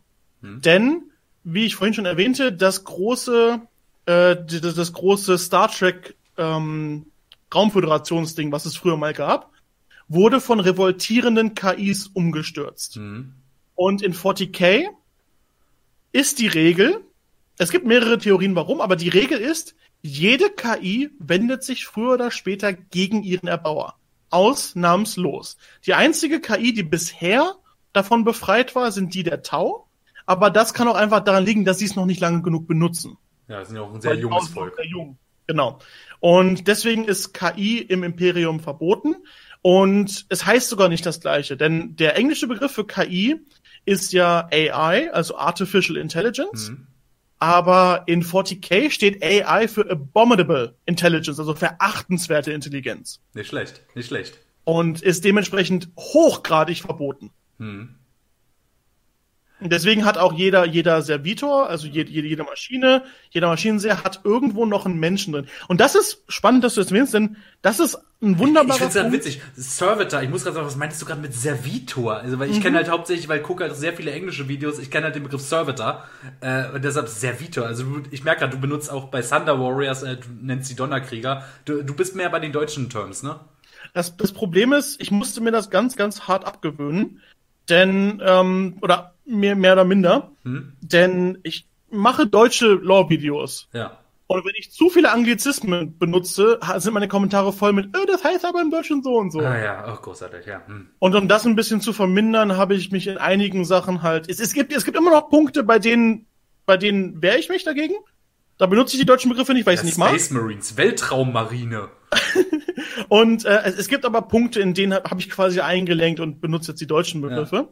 Besonders weil, sagen wir mal, viele, viele von, von, von meinen Zuschauern, die jetzt wieder zurück ins Hobby kommen, mhm. die meinetwegen eine ältere Generation sind, die kennen die englischen Begriffe halt nicht, weil es damals in den Regelwerken auch alles übersetzt war. Ja, okay. Mittlerweile, mittlerweile neigt, äh, neigt äh, Games Workshop dazu, auch in den deutschen Regelwerken eher Anglizismen zu benutzen. Mhm. Aber das ist, ich, ich habe ich hab einen Mischmasch aus, aus Begriffen im Englischen und im Deutschen. Äh, Ich benutze meistens den, der mir besser gefällt, aber oft auch halt dieses, ja, ich habe mich ein bisschen angepasst, damit ich verständlicher werde. Also das, das, das sei mir zu verzeihen. Ja, alles klar. Ich wollte es gerade nur, so, nur, kurz- nur kurz erwähnen, weil es mir aufgefallen ist. Ja. Aber ähm, ja, Servitors, Servitoren sind ein wunderbares Beispiel dafür, wie verachtet KI ist und besonders auch, wie grausam das Universum sein kann. Ja. Denn dadurch, dass künstliche Intelligenz verboten ist, können Roboter keine komplexen Aufgaben übernehmen. Und für komplexe Aufgaben, für die Maschinen gebraucht werden, muss also eine andere Lösung gefunden werden. So sind die Servitoren entstanden. Die Servitoren sind Mensch-Maschinen-Hybriden. Das sind bestrafte Verbrecher oder Verräter, die lobotomisiert wurden und nun mit Hilfe von äh, maschinellen Teilen für eine bestimmte Aufgabe abgerichtet wurden. Das heißt, das ist meinetwegen ein, ein menschlicher Oberkörper und ein menschlicher Kopf, dem alle anderen Extremitäten abgerissen wurden. Und ich meine abgerissen. Oh, schön. Und alle anderen Extremitäten wurden durch Maschinen ersetzt. Und jetzt ist der ein Gabelstapler. ja, praktisch. Jetzt ist das ein, jetzt ist das ein menschlicher Gabelstapler. Und das, das, das Krasse daran ist halt, dass der Geist des Verbrechers immer noch irgendwo da drin am Leben ist. Aber halt trotzdem durch die ganze Verkabelung im Gehirn gezwungen ist, ich muss Gabel stapeln. Ja, das, das heißt, das ist ein lebender Mensch, der in seinem eigenen Körper gefangen ist und dessen Körperfunktion komplett über maschinelle Teile gesteuert werden. Das heißt, das ist wirklich so, als würde man den Geist eines Menschen in einen Gabelstapler sperren für ewig. Das wäre wie eine Black Mirror-Episode. Das ist Mhm. wunderbar grim dark. So, so mögen wir unser Warhammer. Ja, und, und da, da, das ist eine Form von Strafe im Imperium. Oder eine Form von, äh, auch in gewisser Weise Absolution. Wenn jemand zum Beispiel was Schlimmes getan hat, dann kann es auch sein, dass der Dienst als Servitor benutzt wird, damit er seine Schuld für das späteren, für, für das Leben nach dem Tod oder für, für, für das, für, für, für falls er halt an die Seite des Imperators geht, ausgleicht. Durch Dienst für das Imperium. Ja. Und ja, das, das ist eine wunderbare Sache, um zu sagen, ja, das ist halt wirklich zum Teil echt fucking freaky, das Universum. Hm. Und Ja. nicht freaky im sexy Sinne. Äh, wie man, Das ist slanisch, dazu kommen wir später. Oh, Slanisch, ja großartig, aber die Chaoskette, darauf freue ich mich noch. Ähm, dann, ähm, hast du, bist du mit dem Mechanikum fertig oder äh, können wir fortfahren? Ich denke, das Einzige, was man eventuell noch erwähnen könnte, ist für diejenigen, die Fans von Steampunk sind, Ja.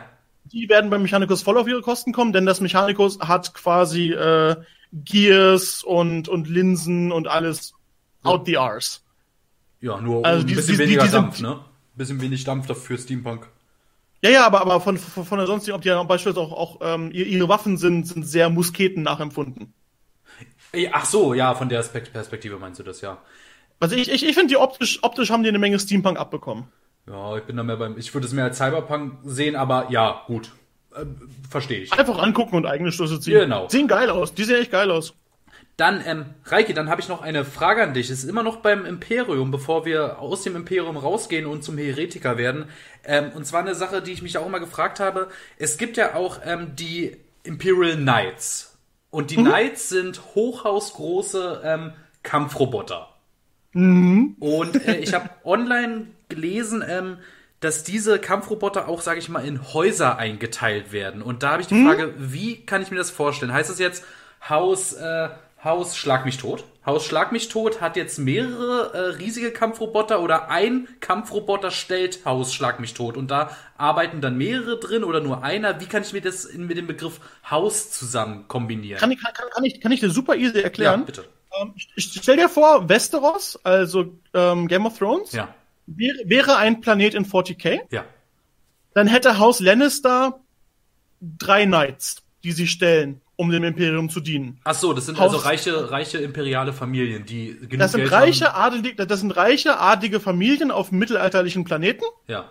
die Ritter im, im strengsten Sinne stellen. Das sind Ritterhäuser, nur dass sie keine Pferde reiten, sondern gewaltige Kampfroboter. Oh. Ansonsten sind es eins zu eins mittelalterliche Ritterfamilien. Okay, gut, alles klar, dann ist das auch für mich geklärt. Dann hat sich die Frage, weil ich habe mir jetzt immer gefragt, wie, wie genau darf ich mir das vorstellen, aber gut, perfekt, alles klar. Dankeschön. Immer gerne.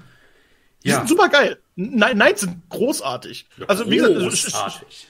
Ja, man, man muss sich einfach vorstellen, quasi in, in, in Game of Thrones werden die Schlachten nicht von irgendwelchen Soldaten ausgetragen, sondern von ja, mehrstockig großen Kampfrobotern mit gewaltigen Kettensägenschwertern und äh, vollautomatischen Maschinengewehren. Das sind Knights. Die sind geil.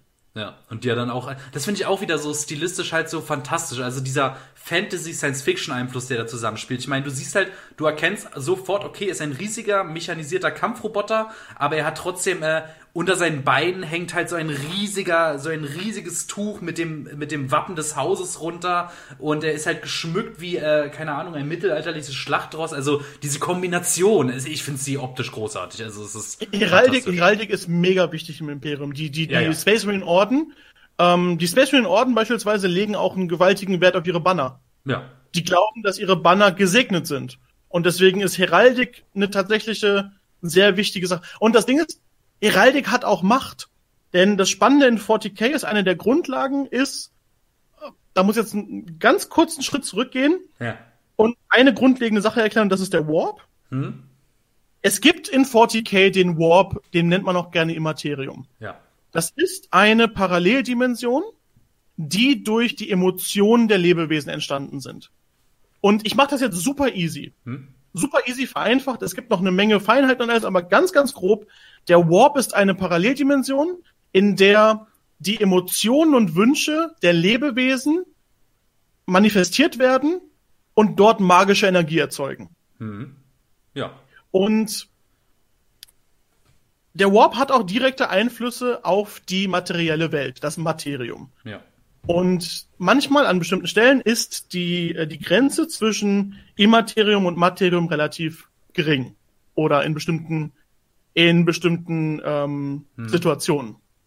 Und es gibt bestimmte Level von ähm, Emotionen, die magische Energie erzeugen.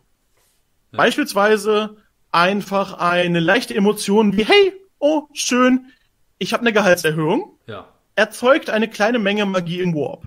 Mhm.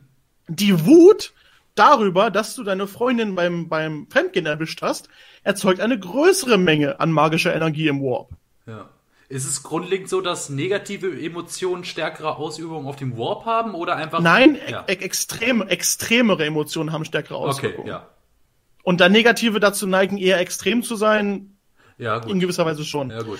Ähm, es gibt allerdings eine Sache, die ist noch größer als Emotion, und das ist Glaube. Ah, okay, ja. Es gibt nichts, was so mächtig ist wie Glaube. Und das heißt, wenn 100.000 Leute daran glauben, dass dieser Fetzen Stoff magische Macht hat, dann hat der magische Macht. Ich dachte, es können nur die Orks sowas. Bei denen funktioniert das nochmal ein bisschen anders. Ach so, ja, aber zu den Orks kommen ähm, später aber das, das Ding ist wirklich, in, in 40k ist Glaube Macht. Ja. Und wenn, das Schöne ist auch beispielsweise, Maschinen haben in, funktionierten für Jahrhunderte und Jahrtausende wie Maschinen bei uns. Mhm. Aber irgendwann hat das Adeptus Mechanicus angefangen, daran zu glauben, dass in jeder Maschine ein Geist ist, der dafür sorgt, ob die Maschine funktioniert oder nicht. Und der beschwichtigt werden muss, damit die Maschine funktioniert oder nicht. Und das haben die so lange und ausgiebig geglaubt, dass das mittlerweile Realität ist. Aber bedeutet mittlerweile das dann nicht auch, dass Maschinen quasi dadurch nicht auch ein kleines bisschen vom Chaos infiltriert sind? Ja, jede, jede Maschine hat ein kleines bisschen Chaos in sich. ja, wenn, sag das mal bloß nicht dem Imperium. nee, das, das würde das komplette Imperium zerstören quasi. Aber je, jede Maschine hat ein kleines bisschen Chaos in sich. Das Ding ist beispielsweise auch, dass wenn ein Bolter gereinigt wird, Bolter sind die Standardwaffen der Space Marines, die Red Bulldosen verschießen. So, ja. Exakt, genau. Ähm, wenn, wenn die gereinigt werden, hm? dann ist das nicht, ich nehme das Ding auseinander, pudel da ein bisschen Öl drüber und dann ist gut. Da wird Incense angezündet, da wird Weihrauch verbrannt, da werden Kerzen angezündet. Das konnte man ja auch im allerersten Star Film sehen, wo sie kurz da mhm. diese Weihrauchglocke so über dem Bolter halten. Also wunderschönes Detail, einfach, wo man sieht, was für eine, was für einen Wert diese Waffe in diesem Universum hat. Also fantastisch.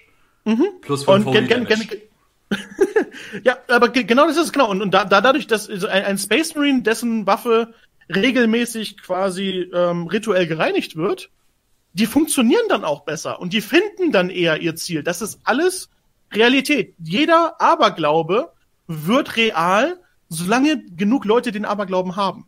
Ja. Ja, äh, kann es auch sein in dem Universum, kurze Off-Topic-Frage, dass ähm, wenn eine Person einen so radikal starken Glauben hat, dass der Glaube einer Person große Dinge verändern kann im Universum? Gab es da auch Fälle? Nicht, nicht, nicht wirklich. Ähm, das Ding ist, jedes, je, jede Person hat quasi ein Abbild im Warp, aber jede Person kann quasi von sich aus nur so und so viel auswirken. Es gibt Ausnahmen, beispielsweise äh, besonders mächtige Wesen wie der Imperator und der Primarch. Die lösen natürlich mehr aus, aber es ist eigentlich immer die Menge an Gläubigen, die es ausmacht. Okay. Gut. Verständlich. Außer die Tau, die haben gar kein Abbild. Die Tau nicht? Also, also Nee. selbst bei denen ist da so eine Connection einfach nicht da. Wir wissen nicht genau warum, aber die haben kein wirkliches Abbild im Warp. Deswegen sind die meistens auch den Dämonen ziemlich egal. Also Tau, Tau sind in 40k, äh, in, in 40k Begriffen quasi seelenlos. Okay. Wir wissen nicht genau warum. Aber die haben das einfach nicht. Na gut. Muss noch irgendein Lore-Schreiber sich irgendwas Pfiffiges ausdenken, ein Buch schreiben, Ja, ich- ich- was. Wo, wobei ich mag es auch, wenn es so ein paar Sachen gibt, die einfach unerklärt sind. Da kann man ein bisschen rätseln. Ja, aber ich denke mal, früher oder später wird äh, irgendwann, irgendwann wird es kommen, ne? Ich meine, irgendwann hat Ja. man dieses Thema abgegrast und dann wird sich irgendein Autor denken, ey, ich habe eine total coole Idee und alle anderen der Fans werden die sicherlich auch cool finden. Hoffentlich. Ja, naja. Ja, ähm, sind wir dann durch erstmal mit dem Imperium oder der gesamten Menschheit? Grob, ja. Also Ja, ich denke mal, grob, du, du kannst, du kannst natürlich noch, noch, noch, noch tagelang drüber reden, aber das ist eine gute Übersicht. Da kann man Schluss machen. Ja, denke ich mal. Also, äh, denke ich mal, so eine Grundübersicht über das gesamte Imperium haben wir jetzt geliefert. Dann, ähm, wollen wir uns jetzt erstmal Xenos oder dem Chaos oder was wollen wir uns jetzt zuwenden? Reike, ich überlasse es dir. Der, der natürliche nächste Schritt, da ich sowieso schon über das, äh, über das Imperium geredet habe, ist das Chaos. Alles klar, dann kommt jetzt Und- das Chaos. Das, das Chaos ist ein Riesenfass zum Aufmachen, denn das Chaos ist untrennbar mit dem Imperium verwoben. Mhm. Ähm, grundsätzlich habe ich ja gerade schon erklärt, dass es das Immaterium gibt. Und aus den gesammelten Emotionen der Jahrtausende an Lebewesen haben sich im Chaos so große Machtbälle gebildet, dass daraus Lebewesen entstanden sind. Entitäten, Götter. Ja. Und es gibt unzählig viele kleine Entitäten im Warp. Schönes Beispiel wäre, wenn unser Planet, wenn die Erde, also wenn, wenn quasi unsere Erde jetzt so wie sie jetzt ist im Warp, äh, in 40k existieren würde, gäbe es im Immaterium einen kleinen Weihnachtsmann-Dämon. ja. Auch ein Osterhasendämon, alles? Ja, exakt. Cool. Und die würden auch genau das tun, was wir glauben, Das was sie wäre ein netter Dämon, der Weihnachtsmann-Dämon. Ja. Okay. Ähm, das Ding ist allerdings, dass jeder Dämon immer versucht, oder jede Entität immer versucht, seine eigene Macht zu mehren. Das muss er allerdings in den Parametern tun, die ihm in seiner Natur gesetzt werden. Also der Weihnachtsmann-Dämon würde halt, indem er Geschenke verteilt und die Menschen glücklich macht, seine Ja, Macht. genau. Er, exakt. Er, er würde versuchen, quasi seine, seine Gläubigerbasis durch Geschenke zu, äh, zu mehren. okay. Und ähm, er würde aber auch gleichermaßen dann quasi, wenn, wenn man den Knecht Ruprecht mit reinnehmen, würde er gleichermaßen aber auch die Angst mehren.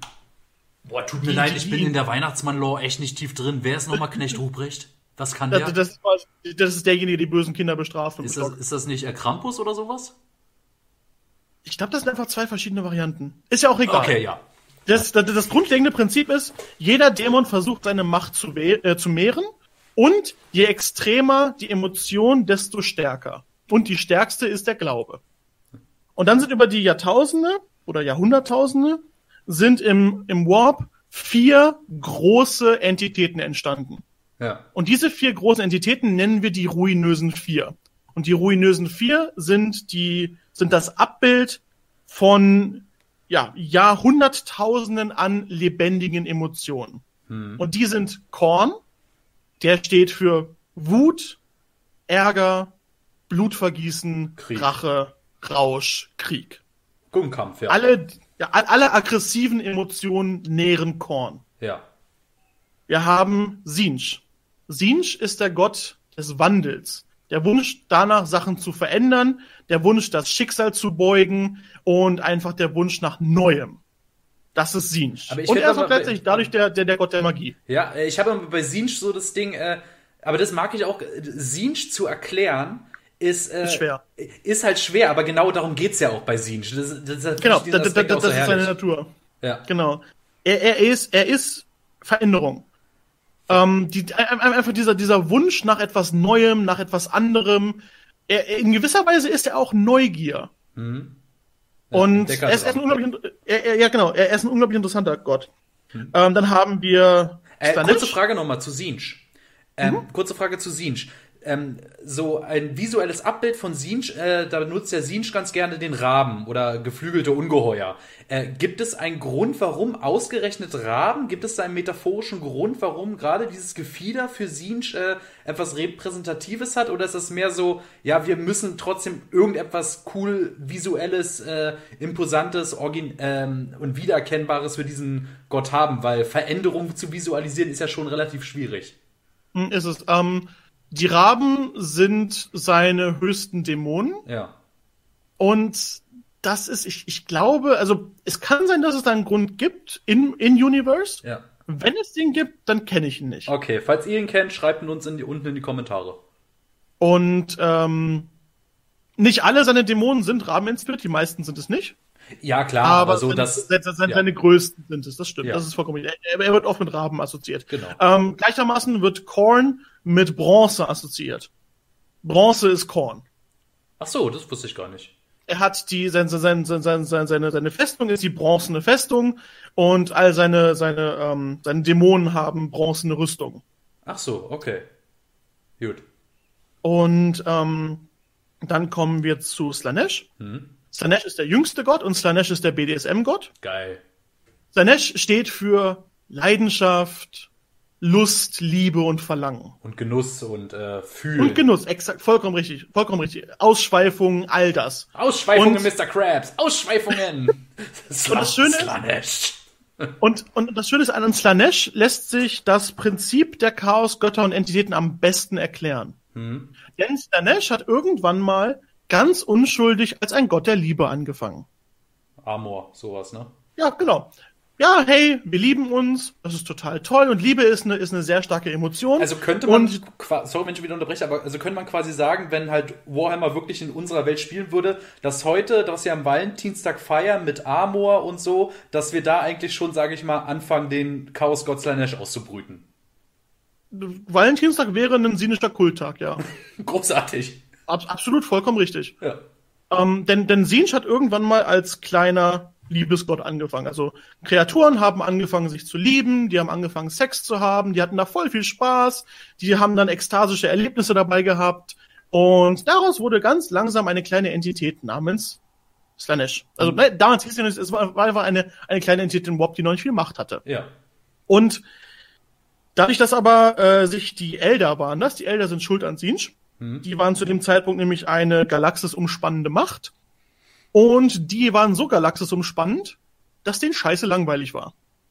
Und was macht man, wenn einem scheiße langweilig ist? Drogen nehmen und saufen. Vögeln und, ja, Drogen, Partys, Vögeln, saufen. Geil. Die Elder haben für tausende von Jahren als galaktische Zivilisation nichts anderes gemacht als Drogen nehmen, Orgien feiern und sich gegenseitig ficken. Oh, Alter, das ist so das ist der Traum, so ein Elderleben, ey. Fantastisch. Und so wurde aus Liebe Ja. und Verlangen und Slanesh fing dann halt immer wieder an, hey, ihr liebt euch alle, ihr verlangt euch alle, total toll. Und dadurch, dass das so viele gleichzeitig machen, kriege ich immer mehr Power. Ja. Und dadurch, dass Slanesh mehr Macht bekommen hat, hat er mehr Möglichkeit bekommen, das Materium zu beeinflussen.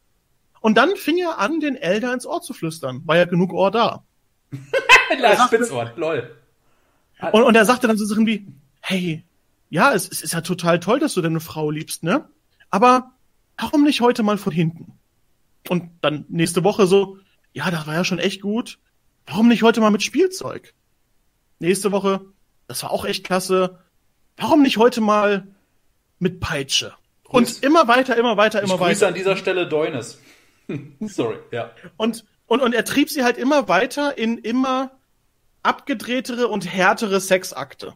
Hm. Und irgendwann wurde dann aus Liebe und aus Verlangen wurde dann Masochismus und blanke Gier. Hm. er hat halt, er hat halt die, die Emotionen immer weiter pervertiert, wortwörtlich pervertiert. Ja. Und diese gesammelte Macht an Perversion, Leidenschaft, Geilheit und allem ist dann irgendwann wortwörtlich explodiert, hatte dann ihren, ihren Klimax. Ultimativen Kampfshot. Und ja, und, und dann ist aus dem, aus, aus dem gesammelten Elder Kampfshot ein Chaosgott geboren. Ja, wunderschöne Metapher, ja. Slanesh, ach, der, der, der bringt mich immer zum Lachen, ich mag den. Ja. Slanesh wurde von den Elder ins Leben gewichst. das kann man wirklich so sagen. Und so funktionieren Chaosgötter. Sie fangen unschuldig an, aber dadurch, dass ihr einziger, ihr einziger Instinkt ist, mächtiger zu werden, versuchen sie halt denjenigen, die die Taten ausführen, die sie nähren, immer mehr ins, in, ins Ohr zu, äh, zu, zu flüstern und sagen, mehr, mhm. härter, ja. abgedrehter. Ja. Und dann irgendwann, irgendwann sind sie halt mächtig genug, dass sie auch sagen können, hey, übrigens, bet mich mal an. Hm, ja, klar. Und so, so, so sind sie entstanden. Und der letzte davon ist Nörgel. Nörgel ist auch wieder schwer zu erklären in Hinsicht auf Emotionen, denn Nörgel steht für Verfall, Krankheit, Leid in gewisser Weise. Hm. Aber auch komischerweise Widerstandsfähigkeit. Ja, klar, also der Widerstand, indem man halt selbst zu einer Krankheit wird und wie willst du, also eine Krankheit an sich kannst du schwer mit Boltern niederkloppen, ne? Ja, Nörgel, Nörgel möchte quasi nicht, dass du die Krankheit heilst, sondern dass du sie aushältst und dass sie in dir wachsen kann. Ja.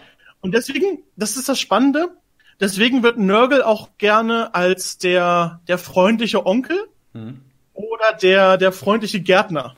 Denn Nörgel hat einen riesigen Garten dargestellt. Hm. Denn Nörgel betrachtet Krankheiten als seine kleinen Kinder. Und die ganzen Viren und die ganzen Bakterien sind seine kleinen Kinder.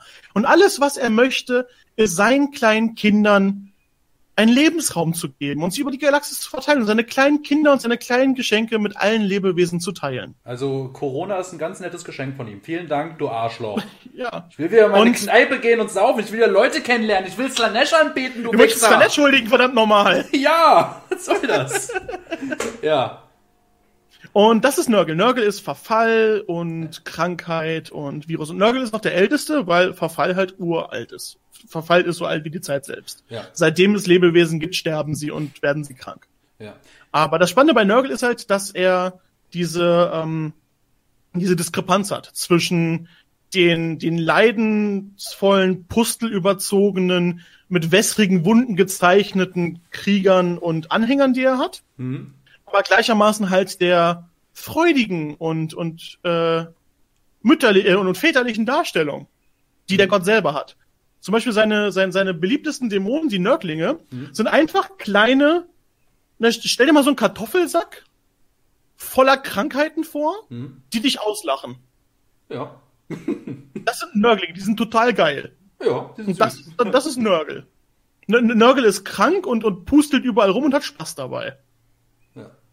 Ja, und ich muss auch ganz ehrlich sagen, also gerade wenn man sich die, diese Tabletop-Modelle oder Artworks angeht, also ich glaube, bei Nörgel Bildern habe ich mich immer noch nicht satt gesehen, denn äh, was Künstler, was wie Künstler es schaffen, äh, diesen Schrecken dieser dieses krankheitlichen Zerfalls, äh, diesen diesen diesen diesen Inbegriff der Seuche äh, in Bilder zu bringen oder auch die ganzen Tabletop-Figuren und wenn dann äh, talentierter Maler die dann toll angemalt hat, also ich kann mich gar nicht an diesen Bildern satt sehen. Also es ist wirklich optisch, muss ich sagen, von all diesen Chaosgöttern äh, mein Favorit. Finde ich großartig. Also, äh, er, er, bietet, er bietet auch die meiste Arbeitsfläche für Detailverliebtheit. Ja, klar, ja mit seinen ganzen Pusteln und seinen kleinen Beulen und Mutationen und Wachstum und so. Ja. Da bietet er die, die meiste, im Grunde die, die meiste Freiheit, um, um dich wirklich auszulassen an einer, an einem Bild. Ich habe eine wichtige Frage, wenn wir jetzt gerade daran sind. Und zwar eine Sache, die so, das grindet meine Gears so, so dermaßen. Äh, du kennst, äh, du kennst auch sicher, äh, viele Plague Marines, also das sind jetzt Space Marines, die von Nurgle verführt wurden, die Chaos Marines sind, die jetzt, die quasi auch komplett von, äh, für Nörgel kämpfen und von solchen zerfleddert sind. Ähm, mhm, exakt. Schmieden eigentlich Marines, wenn sie zum Chaos gehen, äh, schmieden sie dann ihre Rüstungen nochmal komplett um? Ja, oder? Also sie, Nein. sie, naja, Äh, manchmal machen sie ja diesen Chaos, diesen, diesen, diesen, äh, den, diesen Chaos-Stern, den packen sie sich nochmal ran. Und denn es gibt so ein paar Artworks und äh, ein paar Figuren von den, äh, von den Plague Marines, wo die Space Marines an sich halt äh, so einen Zyklopenhelm haben. Und mhm. den können sie ja nicht gehabt haben, äh, als sie noch normale Menschen waren. Das heißt, die ja, müssen. Ein Helm, hm? ein Helm ist auch noch ein bisschen was anderes. Ein Helm kannst du, also ist ähm, Rüstung und Maintenance von Chaos Marines ist ein interessantes Thema. Ja. Denn ähm, generell behalten sie ihre alten Rüstungen. Ja. Der wichtige Punkt ist, dass äh, viele der Chaos Marines aus einer Zeit kommen, in der Space Marines noch andere Rüstungen getragen haben. Ja. Deswegen sehen, sehen deren Rüstungen meistens anders aus. Äh, klar, ändern, äh, ändern sie auch häufig ähm, die Optik ihrer Rüstung. Und viele der Orden, die das noch können, oder der Banden, die das noch können, klauen gerne auch Rüstungsteile von besiegten Gegnern um ihre in, in Schuss zu halten. Ja, und, ja, ähm, ja. Hm. und andere Teile sind beispielsweise Geschenke ihrer Götter. Das heißt, einer der Götter kann hm. ihnen ein, ein, ein, ähm, ein Geschenk gewähren und kann ihre Rüstung dadurch verändern. Ja. Aber generell ist es so, dass Chaos Space Marines immer noch die Rüstung tragen, die sie damals als Marine hatten und die maximal durch Einzelteile oder optische Veränderungen quasi äh, ja, ändern. Also der, der, der Kern ist im Grunde immer noch ihre alte Rüstung. Ja, das ist halt so eine Sache, die, die, die, die fand ich halt immer so, so, so ein lustiger Gedanke war, so ein, so ein Nörgel-Marine, komplett von Seuchen zuge, zugemüllt, äh, hat sich schon komplett damit abgefunden. Auf einmal merkt er, oh, ein Auge fällt raus, das eine Auge ist so richtig zentral in den Kopf gerückt. Ja, scheiße, ich muss mir jetzt extra noch mal kurz einen neuen Helm schmieden gehen und äh, äh, keine Ahnung, da bin ich dann glaube ich auch einfach zu äh, zu, zu nitpicky oder so, keine Ahnung. Aber die Vorstellung fand ich einfach immer, immer jetzt herrlich, weil immer wenn ich diesen. Hm? Gar, gar, gar nicht mal, weil ähm, das kann auch, klar, das kann genauso passieren. Ja. Gar kein Problem, klar. Ähm, der, der würde sich den nicht schmieden, der würde sich den irgendwo klauen und den dann quasi verändern. Ja. Also würde sich quasi einen anderen Helm klauen und da einfach ein Loch reinstanzen oder so. Hm. Ähm, es kann auch einfach ein, ein Helm sein, den er von seinen Göttern geschenkt bekommen hat. Das kann auch sein. Ja, oder es kann auch einfach sein, dass das sein alter Helm ist Mhm. der aber von den Warp-Energien, ja. weil sie viel Zeit im Warp verbringen, verändert wurde. Ja, stimmt. Das, die, die, das wollte ich gerade noch fragen, ob das noch auch eine Möglichkeit sein könnte, ja. Mhm, tut es auf jeden Fall. Denn der, der, der, die, die direkte Auseinandersetzung mit dem Warp verändert alles Materielle. Mhm. Auf die eine oder andere Art. Ja. Und damit sind wir wunderbar schon bei dem großen Aspekt des Chaos, denn wir haben ja gerade die ruinösen Vier besprochen. Mhm. Und jeder der ruinösen Vier hat eine Armee von Dämonen, mit denen er seine Macht ausweiten möchte. Mhm. Denn logischerweise, ihr Ziel ist es, dass möglichst viele Lebewesen an sie glauben und ihnen Macht geben. Ja. Und wie überzeugt man den Lebewesen am besten davon, dass man an ihn glauben soll, indem man ihm einen richtig, richtig gruseligen Dämon vor die Fresse setzt ha. und sagt, bete mich an oder stirb. Hm. Ja. Deswegen haben sie eine Armee. Es gibt allerdings auch diese zweite große Fraktion des Chaos und die ist viel bekannter. Und das sind imperiale Verräter. Das sind sterbliche Menschen und auch Space Marines. Und das ist auch der Grund, warum diese große Periode vor 40k, diese große 50-seitige Buchreihe, die Horus Heresie heißt. Hm. Denn der Lieblingssohn des Imperators, Horus Lupercal, hat den Imperator verraten, weil er von den Chaosmächten verführt wurde. Hm. Und ihm haben sich die Hälfte der Space Marine Legionen angeschlossen. Das heißt, von den ursprünglichen 20 Legionen gibt es jetzt 10 Verräter und 10 Loyalisten. Und Horus, der Zehn, jetzt, ja, und Horus, der hat, war jetzt, hat jetzt das Chaos im Allgemeinen anerkannt und jetzt nicht nur genau, einen der Götter. Komme ich gleich noch zu, genau. Ja. Also wir, wir haben quasi zwei, zwei Fraktionen. Wir haben die zehn Loyalisten und die zehn Verräter. Und die haben sich über ungefähr, ich glaube, bestimmt tausend Jahre gebieft. Aber mhm. so richtig hart. Mhm. Und Horus war auch derjenige, der den Imperator so stark verwundet hat, dass er jetzt quasi im Sterben liegt.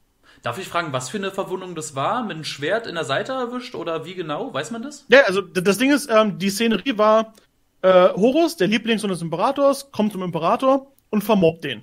Und der Imperator wehrt sich nicht, weil es sein geliebter Sohn ist. Ha. Und Horus vermobbt den halt so hart, dass er kurz vorm Sterben ist.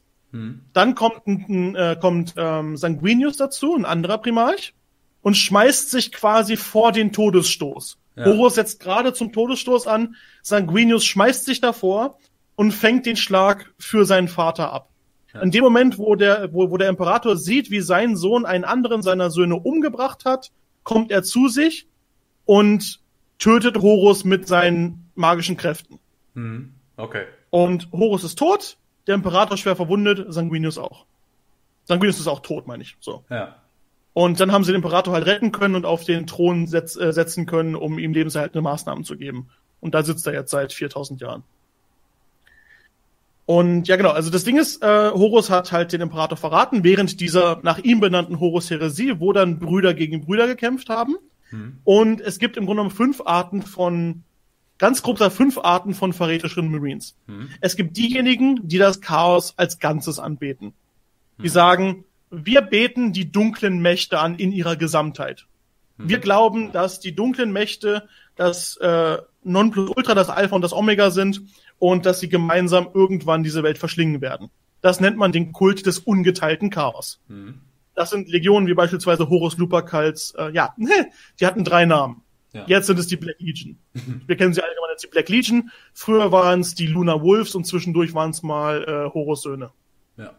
Das ist Sons of Horus. Äh, das so, die, die sind ungeteiltes Chaos. Die haben manche aus den Legionen haben Vorzüge, aber generell beten sie das Chaos als Ganzes an.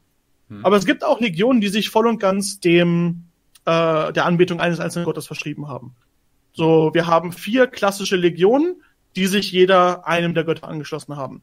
Die World Eaters unter Angron, und ja, der heißt wirklich so, haben sich Korn angeschlossen. Die Hm. hatten nämlich früher schon Aggressionsprobleme und für die war der perfekt. Ja. Äh, Magnus und die Thousand Sons haben sich Sinch angeschlossen.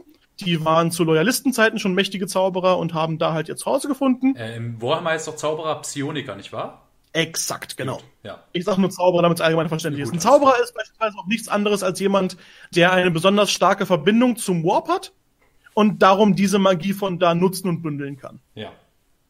Also jed jeder Mensch hat einen, eine Verbindung zum Warp. Ein Psioniker hat eine besonders starke und kann deswegen Energie von da anzapfen. Hm. Ähm, genau, dann, dann gibt es die äh, Death Guard. Beschreib mal Die kurz weiter, ich kenne die ja alle. Beschreib mal kurz weiter, ich hol mir kurz ein, kurz ein Hm? Getränk. Äh, dann gibt es die Death Guard. Die haben sich Nörgel angeschlossen. Und die waren halt früher schon eine Legion, die Wert darauf gesetzt hat, sich vor den Feind hinzupflanzen und schlicht und ergreifend auszuhalten, was er ihnen entgegensetzt und ihn dazu, damit zu überkommen, dass sie einfach alles nehmen, was er bieten kann, es aushalten und ihn dann einfach in einem langen Zermürbungskrieg in den Boden reiben. Bin wieder da. Und welcome back. Und zu guter Letzt haben wir die Emperor's Children unter Fulgrim. Die haben sich Slanesh angeschlossen und die waren zu Lebzeiten schon so ein bisschen die kleinen Primadonnen im Imperium. Die waren halt besonders darauf aus, ihre martialischen Fähigkeiten, ihre Kunst und äh, ihr Sinn für Musik und das Schöne im Leben auszuleben. Und da hatte Slanesh natürlich leichtes Spiel mit ihnen, weil er an ihre, an ihre Eitelkeit appelliert hat. Hm, ja. Und so hat jeder Chaosgott eine persönliche Space Marine Legion. Aber kurze Und- Mhm. Frage. Space Marines sind doch, äh, sobald sie Space Marines sind, asexuell, ne? Haben die, haben die Slanesh Marines dann wieder einen Sexualtrieb?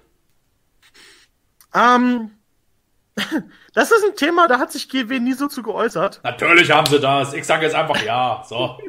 Also Space Marines haben generell keinen Sexualtrieb. Wir wissen aber nicht, ob sie rein, rein, rein ähm, anatomisch in der Lage sind. Oder ob sie steril sind. Das wissen wir nicht. Das haben, Haben so viele. Steroide genommen. Jeder Space Marine ist mal riesig, aber jeder hat einen Winzpimmel. Das, das, das kann durchaus sein. Wir wissen es halt einfach nicht. Frag das irgendeine heiße Sororitas, die mit irgendwem mal geschäkert hat oder so, keine Ahnung. Ja, so Ritter sind übrigens auch, äh, denen ist es auch verboten zu Was? vögeln, weil Was? Grad den? Das ist doch Schweinerei, ey. Scheiß, Ja, scheiß schade. Warhammer, ey. Nonnenebene sind nicht umsonst ein Fetisch. Ich habe schon genug Videos gesehen, wo Nonnen ganz unchristliche Sachen gemacht haben. Du, du wirst auch, du wirst auch genug Bilder finden, auf denen Sororitas ganz unchristliche Dinge tun. Okay, okay, gut. Wird notiert. Ähm. ja, weiter.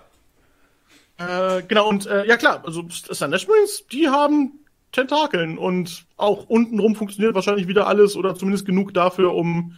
Ja, ne, absolut, die, die vögeln auch rum. Super. Keine Frage. Cool. Die, die, die bumpen dann irgendwie Slanisch-Dämonen und äh, unwillige imperiale Damen, das ist denen vollkommen natürlich. Oder sich gegenseitig, keine Ahnung. Also ich glaube, die machen es dann Kann auch Griechen. passieren, ja, Ja, klar. ich glaube nicht, dass Leute, ich glaube Leute, die sich komplett slanisch ergeben haben, die sind jetzt, die sind äh, alles andere als heterosexuell. Ja, das ist, äh, die, die sind quasi, glaube ich, so eine der, der ganz, ganz wenigen äh, Kreaturen in der Fiktion und der Realität, auf die pansexuell echt zutrifft. Ich stelle mir gerade vor, so äh, die vier Chaosgötter treffen sich so und dann, und so keine Ahnung, Slanish, Slanish erklärt so, was, was haben, was, jetzt haben wir da meine Leute, die so jedes Jahr macht, ah, und so Korn so, gay! Stell's mir vor. Ja. ja, ja, in meinen Augen versucht bei den Treffen auch quasi dauernd Slanish irgendwie Korn was in den Arsch zu schieben. Also hier so eine Tentakel. Hat er genug davon. Uh, wunderbar. Damit sind wir dann auch an, an, an einem der großen Punkte von Warhammer angelangt, Fanfiction. Oh, bitte nicht, komm, komm, bleiben wir bei der Sache, bitte. Fanfiction damit, erst bei den Tyranniden, also die finde ich irgendwo noch erotisch, aber. Gut, da, da, da, da kenne ich mich jetzt noch nicht so sehr aus, sagte er. ja. Aber ja, das, das ist im Grunde genommen das Chaos. Also alle die Leute, die von dem, den dunklen Mächten auf die eine oder andere Weise verführt und zu Kultisten und fanatischen Anhängern der dunklen Götter gemacht wurden. Ja. Cool. Dann kommen wir zu ja, den Xenos. Exakt, genau. Xenos ist der Oberbegriff für alle Fremden, also alle Aliens. Ja. Und da haben wir Orks. Orks sind äh, ja, Orks sind cool. Ich liebe Orks. Orks, Orks sind super. Orks sind großartig. Orks sind, sind genau das, was man in 40k tut, wenn man lachen möchte. Ähm, eine schöne Anekdote, die ich da mal raushole, ist äh, orkisches Zählen. Eins, Orks zwei, zählen. viele. Eins, zwei, drei, vier, viele. Hä? Viele, eins, zwei, drei, vier, viele, viele. viele, viele, eins, zwei, drei, vier, viele, viele, viele. So zählen Orks. Ah, und, und Cool, ja, geil.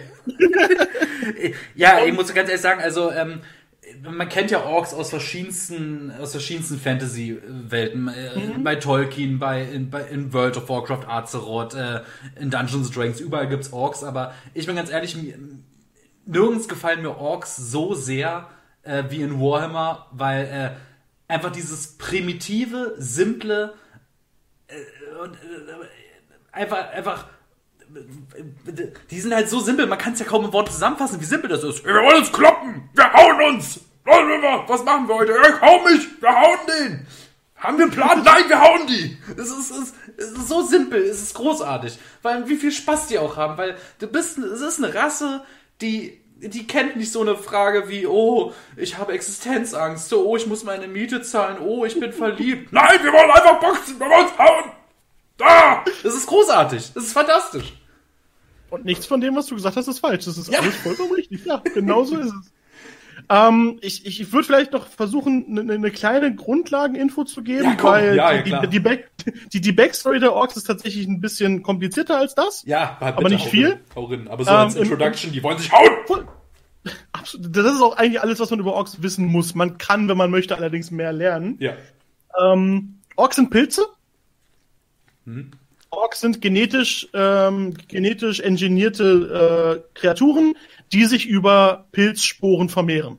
Hm. Orks schaffen mit jedem Ausatmen ihr eigenes Ökosystem, indem sie Sporen ausatmen, die auf dem Boden ähm, dann, dann Wurzeln schlagen.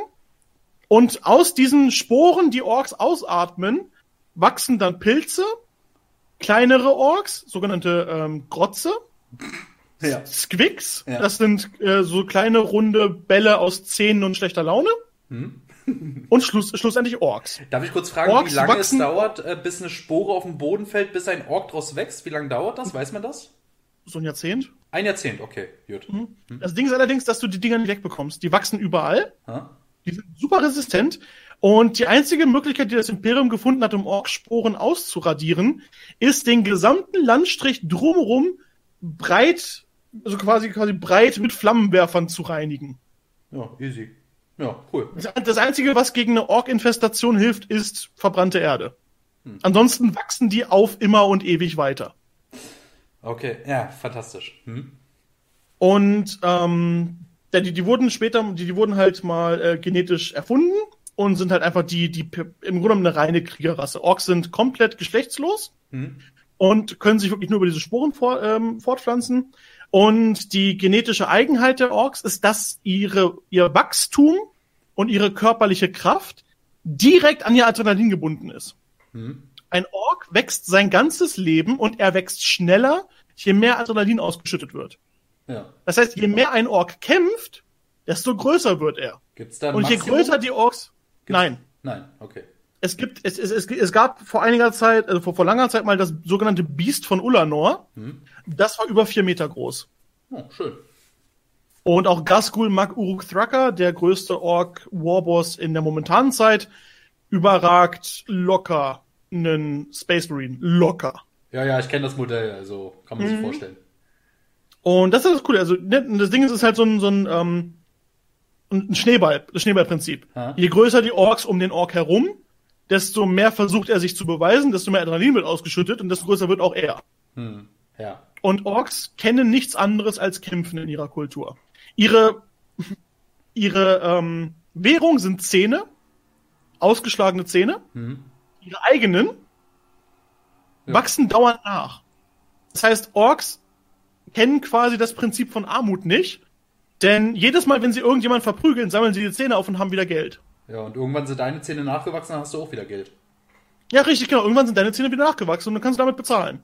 Äh, äh, und das ist Org. Ich, ich, ich kann es mir, das Ding ist, mit den Zähnen, ich finde, es ist eine coole Idee mit den Zähnen als Währung, aber ich tue mich immer noch so richtig schwer, mir überhaupt vorzustellen, wie so ein Handel bei Orks überhaupt aussieht. Dass diese Leute, die sich eigentlich nur auf die ganze Zeit auf die Fresse hauen, dass die überhaupt irgendwie so sowas wie Handeln überhaupt können.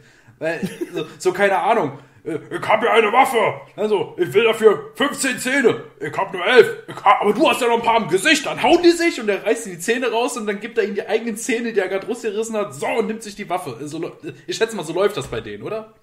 Das ist ziemlich genau getroffen, ja. ja, ja. also, es, es ist deren Währung, das heißt nicht, dass jeder Handel so ablaufen muss. Ja, ja. Also, also Zähne werden quasi meist dann zu Rate gezogen, wenn die beiden Orks gleich stark sind. Also, also aber, wenn, so, ja. aber, aber sobald ein, ein Ork größer ist als der andere, dann nimmt er sich das einfach. Die meinen, die, die sind ja nicht doof. Also sind sie schon, aber nicht so doof. Ja, die wissen halt schon, was sie mit ihrer Kraft machen können und die können wissen ja. schon, was groß und größer ist. Mhm, genau. Und das sind Orks, die sind halt einfach toll. Aber die, so, äh, ja. alle, alle, alle Orks sind, alle, alle Orks sind, ähm, sind, sind psionisch miteinander verbunden. Mhm. Und ähm, das bedeutet, je mehr Orks auf einem Fleck sind, desto stärker wird diese Energie und desto wilder und aggressiver werden auch die Orks. Aber da, da kommt doch auch noch der Aspekt ins Spiel und das ist auch so eine Sache, wo ich mich, glaube ich, auch in diese Orks verliebt habe. Rot ist schneller, Gelb ist äh, ballert mehr und also das, und die, das, das Raumschiff funktioniert, weil ich es sage. Boah, mhm. ich will boxen, darum muss das jetzt fliegen. So, das, das, dass Maschinen, auch wenn die, auch wenn sie nur bis Schrott aufeinander klatschen, solange sie glauben, dass es funktioniert, dann funktioniert es auch. Mhm. Und das ist der wichtige Punkt. Ich habe ja vorhin schon mal erwähnt, dass was genug Leute glauben, ist Realität. Ja. Und das ist bei Orks umso mehr der Fall. Dadurch, dass sie alle miteinander verbunden sind, äh, multipliziert sich ihre Energie, wenn sie nah beieinander sind. Mhm. Das bedeutet, Orks werden technologisch fortschritt, äh, fortschrittlicher, je mehr auf einem Haufen sind. Ja. Ein Ork-Stamm von zehn Orks kann maximal mit Stock und Stein und Schwertern umgehen. Ja. Ein Ork-Stamm von 10.000 Orks hat plötzlich Fahrzeuge. Nicht etwa, weil die Orks in der Zwischenzeit wirklich besonders besser geworden sind, sondern weil einfach in, in, in, dem, in dem Gehirn der Orks diese Energie das Wissen freigeschaltet hat, ah, so baut man ein Fahrzeug. Und dann glauben alle daran, dass das Fahrzeug fährt und dann fährt das. Das Schöne ist, dass das Imperium hat schon öfter Ork-Waffen beschlagnahmt nach, nach einer Schlacht, um sie zu untersuchen. Mhm. Eine Ork-Waffe funktioniert in den Händen eines Menschen nicht, weil sie mechanisch nicht in der Lage ist zu funktionieren. Aber die Orks glauben so fest daran, dass die Waffe funktioniert, dass sie funktioniert. Und auch, auch, auch, auch das mit, mit, mit der orkischen Farblehre, was du an, äh, angemerkt hast. Mhm. Beispielsweise, ja, Rot ist schneller, das ist das beliebteste davon. Orks glauben ganz fest daran, dass wenn man etwas rot anmalt, es schneller ist. Und dadurch, dass alle Orks daran glauben, dass wenn etwas rot angemalt ist, schneller ist, ist es schneller, wenn es rot angemalt ist. Es gibt, äh, es, es, es, ich weiß nicht, ob es die immer noch gibt, da müssen wir mal nachgucken, aber es gab, als ich angefangen habe, gab es im Ork-Regelwerk die Regel, wenn du deine Modelle rot anmalst, dürfen sie sich einen Zoll weiter bewegen. Fantastisch. Großartig. Und das ist halt das Schöne an Orks. Was für Die sind halt einfach gibt- so stumpf. Ja, was für Farben gibt's da noch? Gelb ist ja, äh, die Waffen schießen besser. Gelb ist Reichtum und Glück. Ach so, ach so, okay. Äh, Ähm, stimmt es, dass äh, lila, äh, sag ich mal, ne, die Farbe ist, dann wirst du nicht so leicht gesehen, stimmt das? Sneaky. Sneaky, Purple ist das Sneaky Color. ja. Um es mal so zu sagen. Pur- Purple ist das Sneaky Color. Ich habe jetzt auch gerade nicht alle auf dem, auf dem, aber ja, lila ist, ist das Sneaky Color, gelb steht für Glück und Zähne und rot ist schneller. Ist das dann auch Und- wirklich so ein Running Gag? Weil ich überlege gerade, ich habe, glaube ich, noch kaum Bilder gesehen mit Orks, die halt äh, lila angemalt sind. Aber ist das dann auch irgendwie der Gag von, von Warhammer an sich? Ja, du hast halt nicht gesehen, weil die halt sehr sneaky sind. Das habe ich so noch nie erklärt gehört, aber ich find's geil. Aber doch, ähm, Kommandos sind normalerweise entweder dunkelblau oder lila angemalt. Okay, alles klar. Ähm, es gibt noch eine andere Farblehre. Äh, das ist eigentlich die beliebteste und die berühmteste. Und daran glauben alle Grün heute mehr als alles andere. Und das ist Grün ist besser. Ist besser! Ja, da, da, das, ist die, das ist der oberste Leitspruch. Grün ist besser. Geil. Wofür, wofür will ich Kunst studieren? Meine Fresse, ja, grün ist besser. das ist fantastisch. Ja, cool. Ähm, ich glaube, ich, ich, ich würde die Orks gerne auf, auf einer kleinen Anekdote enden. Ja, komm. Denn es, es gibt einen wunderbaren Charakter, Aha. der heißt, äh, oh Gott, irgendwas Demon Killer. Warte mal. Ein Ork? Ja, den muss ich mal ganz kurz nachgucken. Wie heißt er? Tuska, danke. Jawohl. Tuska Demon Killer. Ach, der, der, der, der die ganzen Dämonen angelockt hat? Der Horus, ist so erzähl. geil und, und, und, und der beschreibt Orks besser als alles andere. Ja. Es gab mal einen Ork Warboss, der hieß Tuska Demon Killer. Ja. Tuska Demon Killer hatte sein eigenes Schiff. Mhm. Und eines Tages, während er auf dem Weg war, halt irgendwas zu boxen, reiste er durch den Warp und es kam ein Haufen Dämonen auf sein Schiff. Ja. Die materialisi ma- materialisierten sich da. Tuska freute sich, wie jeder gute Ork es tun würde, denn es gibt eine ordentliche Moscherei.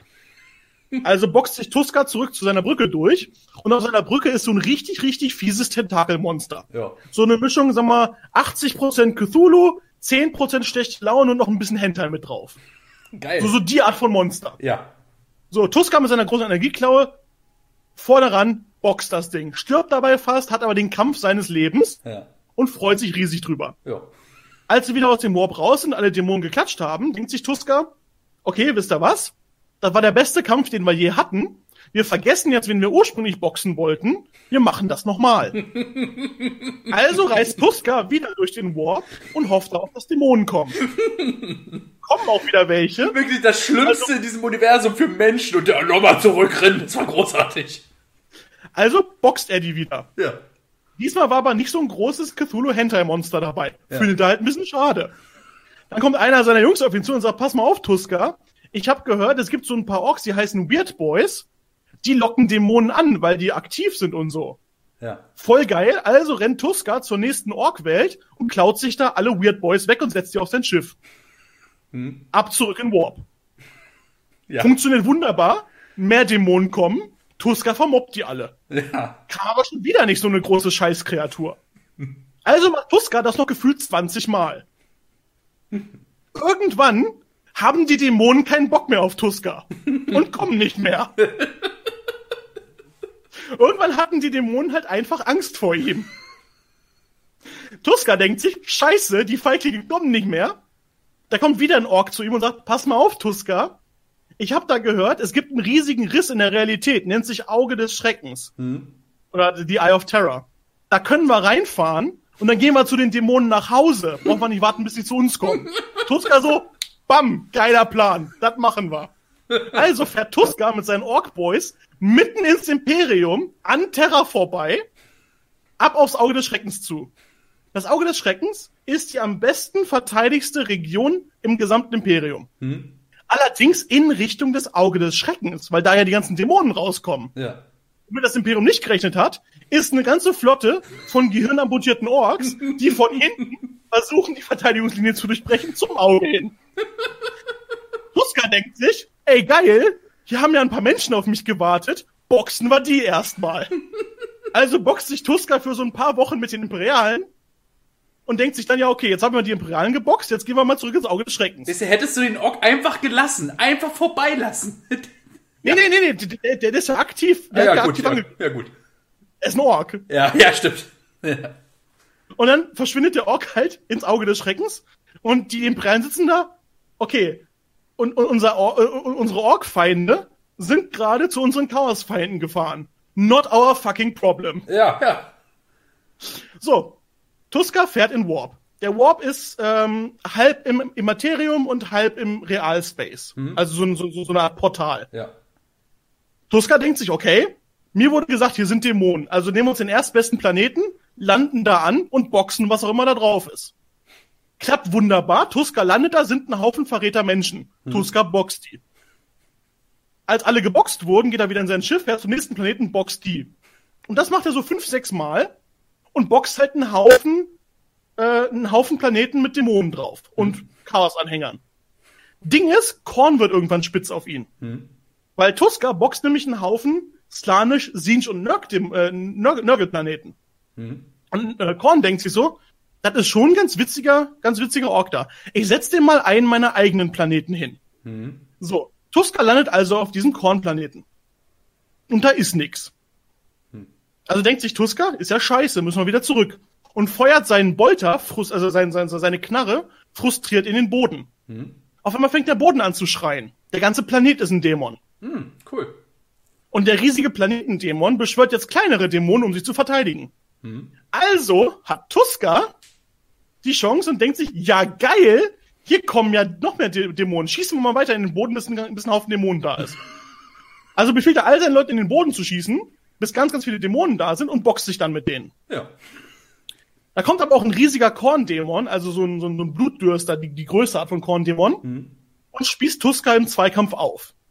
Tuska zieht das Schwert in sich rein und zer äh, Dämonenprinz war's. Und äh, zerquetscht die Eier von dem Dämonenprinz mit seiner Energieklaue. Cool, ja. Der nun entmannte Dämon zieht sich zurück und Tuska stirbt. Korn allerdings denkt sich, das war ein geiler Fight, das will ich nochmal sehen und drückt auf Zurückspulen. Ah, ja. Weil ist ja, im, ist, ist, ja quasi nah genug am Warp dran. ja, das halt am alles. nächsten- Ja. Hm.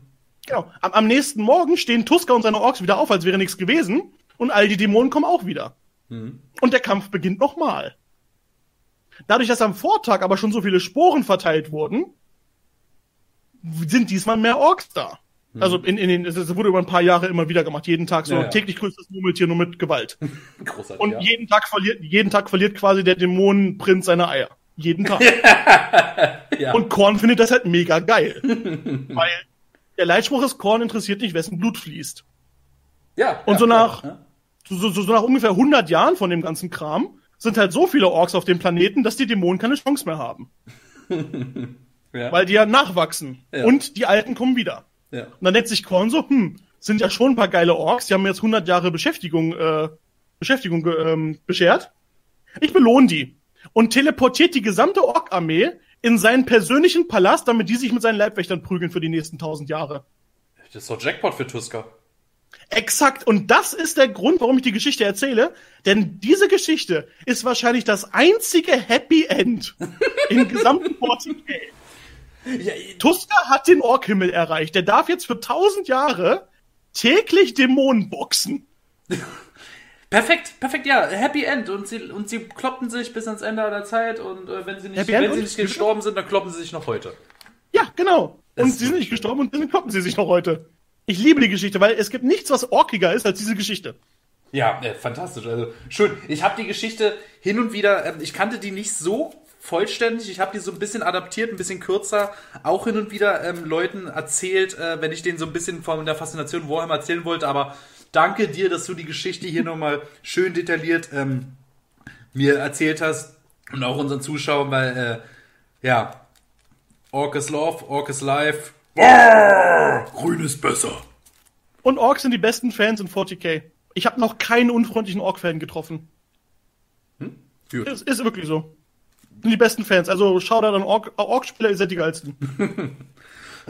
Naja, ist nicht auch das Regelwerk von Orks so, sag ich mal, sehr auf Glück basierend? Also da kann auch sehr viel nach hinten losgehen? Ja, ja, also du, kann, du darfst Orks nur spielen, wenn du gerne Orks sterben siehst. Okay. Das ist die Nummer eins Voraussetzung. ähm, Or Or Orks-Sprungtruppen, also Orks mit Jetpacks, sprich Orks, die sich Raketen auf den Rücken geschnürt haben, Hm. äh, haben eine höhere Bewegungsreichweite als alle anderen Sprungtruppen, haben aber auch die Chance, jede Runde, dass einer explodiert. Oh, cool.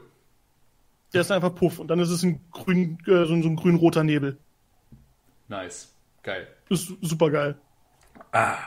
Jawohl, dann haben wir die Grün heute abgehakt. Äh, nächste Xenos-Rasse. Ähm, Wünsch dir was. Was? Ich darf, mir was. ich darf mir was wünschen. Ah, ich überlege jetzt gerade, ob ich mir das Beste zum Schluss aufhebe. Nee, komm, machen wir jetzt etwas, wo ich mich vielleicht am nicht so sehr auskenne, ich die Rasse aber trotzdem extrem badass finde, äh, die Necrons. Mhm. Äh, Necrons? Ich weiß jetzt nicht, wie viel, wie viel wir jetzt von der Hintergrundgeschichte der Necrons einsetzen wollen, weil weil die Necrons, die haben ja wirklich, äh, also so, so, die sind nicht einfach mal kurz in einem Satz zu erklären, was sie sind, also oder wie sie zu dem geworden sind, was sie sind, oder kannst du das? Also, das geht relativ fix eigentlich. Okay. Ähm, die Necron waren vor Millionen von Jahren eine Rasse namens die Necrontyr. Hm? Und das war eine sterbliche, normale Rasse. Ja. Die waren aber auf so einem richtigen Drecksplaneten. Und der Planet war so dreckig, dass sie Totenkulte aufgebaut haben. Und zwar insofern, deren Leben war so scheiße, dass das Einzige, was denen übrig blieb, zu hoffen war, dass es irgendwann besser wird. Und zwar nach dem Tod. Hm? Deswegen war die ganze, die ganze äh, Kultur irgendwie ein bisschen morbide. Und deswegen gab es auch gewaltige Gruften. Und es war alles ein bisschen ägyptisch angehaucht. Hm. Und ähm, da kam dann, kam dann eine andere Rasse, die Alten. Die Alten sind die Vor Vorgänger der Elder. Ja. Und ähm, das waren unglaublich geile Genforscher und die haben eine Menge Rassen erschaffen. Zum Beispiel Orks und Elder. Hm? Die Alten haben Orks und Elder in Labo im Labor erschaffen, im Grunde genommen. Hm? Und die Alten haben sich über die Galaxis ausgebreitet. Und denen ging's halt total geil, weil die hatten so Portale, mit denen konnten die durch die ganze Galaxis flitzen. Denen ging's total super, die konnten alles machen. Und die waren so mächtig, dass die im Grunde genommen mit Genetik gespielt haben. Ja. Und die Nekrontür meinten so, ey, ähm, ihr seid jetzt hier in unserer Nähe. Äh, wie wär's denn, wenn ihr uns mal helft? Hm? Weil uns geht's total kacke, unsere, un- unsere Sonne ist scheiße, unsere Planeten sind scheiße. Und ja, wir hätten gerne Hilfe. Und die Alten sagten dann halt so, ja, äh, wisst ihr was? Nö, wir mischen uns da nicht ein, weil das Leben findet einen Weg. Hm? Das ist, die, die, die waren quasi so, so John Hammond, Jurassic Park Ja. Und die Nekrontür, ja, das finden wir ein bisschen kacke. Äh, das ist halt echt scheiße und ähm, wir haben aber eventuell die Chance, unser Leben zu verbessern, indem wir Krieg gegen euch führen. Sprich, das, das bringt unser Volk zusammen und eventuell können wir ja ein bisschen was erbeuten von eurer Tech und können damit unser Leben verbessern. Lief halt ziemlich kacke. Denn die, die, die Nekrontür hatten irgendwie so ein Dutzend Planeten und die Alten hatten halt so ein paar hunderttausend. Ja. Und in ihrer, in ihrer Verzweiflung haben sich die Nekrontür dann an gewaltige Weltraum Vampire gewandt. Vampir ist falsch, es sind eher so, äh, ja, Vampir nennt man sie, weil sie sich halt von der, der Lebensenergie von Planeten äh, ernähren. Das sind die Katan. Ja, so. Das sind im Grunde Götter, genommen? So. sie sind, sind es quasi, ja, in, in der Materie existierende Götter, kann man fast schon so sagen. Ja, so, Und so Dr. gedacht- Manhattan nur nicht ganz so übermächtig. Ja, genau, das, das trifft ganz gut. Und dann sind die Nekrontür zu denen gegangen und haben gesagt, pass mal auf, Leute, ähm, helft uns bitte gegen die Alten. Mhm. Äh, dafür dienen wir euch. Ja. Wir, wir sind eure, eure uneingeschränkten Diener. Und die Katan so, ja, okay, fett. Ihr zeigt uns, wo quasi die, die dicken Planeten sind, von denen wir uns ernähren können. Dafür helfen wir euch und äh, befreien euch von euren, äh, von euren sterblichen Leiden. Mhm. Das mit den sterblichen Leiden haben die wörtlich gemeint, denn die haben die gesamten Nekrontür zu untoten Cyber-Soldaten gemacht. Frage, ähm, wurden ihre biologischen Körper dann auf einmal, sage ich mal, zu, äh, durch, in diesem Prozess zu Robotern oder wurden diese Roboterkörper geschaffen und da gingen dann die Seelen rein? Oder die Verst oder äh, wie darf man sich das vorstellen? Die Nekron-Tür haben quasi die Seele, äh, die, die, die Katan haben die Seelen der Nekron-Tür in hochentwickelte metallische Skelette gepackt. Okay, ja, Die Körper sind dabei komplett vernichtet worden. gut. Und auch nur die höchsten Stufen der Nekron-Tür-Gesellschaft haben ihre Individualität behalten. Mhm. Der einfache Nekron-Tür ist quasi nichts weiter als eine Kampfdrohne. Okay. Aber die großen Pharaonen und Also so, Necron. die. Necron-Tür waren ja noch die normalen und jetzt die Necron, meinst du? Jetzt sind sie Necrons, Ja. genau. Und ähm, die, die, die großen Anführer und die großen Helden haben ihre Persönlichkeit behalten, aber der ganzen, die ganzen Fußsoldaten sind nichts weiter als Zombies. Ja, okay. Und äh, ja, so haben die dann halt so richtig fett mit den Alten und den Elder aufgeräumt. Also die haben einen, einen riesigen Krieg gegen die geführt, der beide Seiten wirklich hart ausgelaugt hat. Ja. Und äh, die Necrons wurden dann aber durch den Krieg gegen die Alten auch so krass dezimiert, dass sie sich in gewaltigen äh, Gruftwelten, also das, das, sind, das sind ganze Planeten, die ausgehüllt wurden, um da drin Stasekammern zu bauen. Ach, die ganzen Planeten sind ausgehüllt. Ich kenne das nur so von Bildern, wo ich denke, da ist so ein Tempel. Aber ganz Planet ausgehüllt und da sind sie dann drinnen. Es gibt beides, ja. Okay, gut. Hm? Es gibt ganze Gruftwelten, da ist quasi der, der ganze Planet eine einzige Gruft. Oh, cool. Und da haben sich die Necrons eingesperrt, denn ähm, gegen, gegen Ende des, des Konfliktes haben die, die Alten quasi die Elder entwickelt und eingesetzt. Mhm. Und die Elder haben dann den, den, den Krieg in die Richtung der Alten quasi gewonnen. Ja. Äh, die Alten sind dann verschwunden und das goldene Zeitalter der Elder ist angebrochen. Und weil die Necrons gemerkt haben, dass sie gegen die Elder auf ihrer höchsten Macht nicht bestehen können, haben sie sich halt eingef eingefroren und haben gesagt, hey, wir sind unsterblich. Wir warten einfach so lange, bis die Zeit der Elder vorbei ist und dann gehört die Galaxis wieder uns. Alles klar. Und deswegen sind jetzt überall in, sind jetzt überall in 40k gibt es halt so gewaltige Tempelwelten und Gruftwelten, in denen Hunderttausende bis Mil ja eigentlich Hunderttausende metallerne untote Skelette schlummern. Mhm. Das sind Necrons. Okay. Necron, die Necrons sind Terminator-Zombies.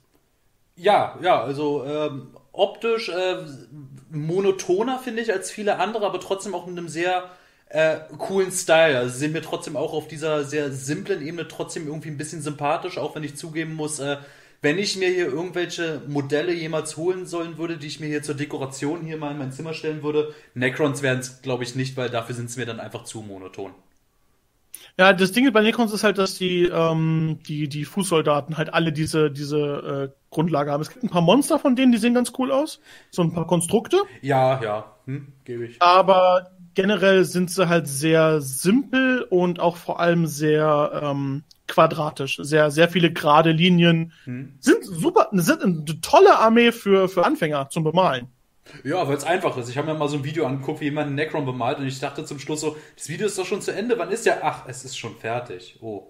Ja, du, du kannst tatsächlich einen, Necron-Soldaten kannst du quasi einmal in Silber tunken Ja. und dann gehst du mit einem braunen Wash drüber und der ist fertig. Ja, ja, noch irgendwo in den. Ecken so ein paar Schatten reinfügen, aber das war's dann, ne? Ja, genau, das, das macht dann der Wash, ja. Ach so, Wash, so heißt das. Ja, wie gesagt, ich hab da, war, bin da nicht drin. Also ja, ein, ein Wash ist einfach eine sehr, sehr extrem verdünnte Farbe, die sich in den Ecken festsetzt. Okay, cool. Ja, und das sind im Grunde genommen die Necrons. Äh, sie sind ägyptische Terminator-Zombies. Ja, sympathisch. ähm, ja, ähm, Necrons. Also ich habe zu den Necrons äh, relativ wenig noch dazu beizutragen, weil wie gesagt, ich habe dazu alles gesagt, was ich sagen wollte. Ähm, ich würde einfach sagen, äh, machen wir weiter mit den nächsten, nächsten Xenos. Du bist wieder dran mit aussuchen.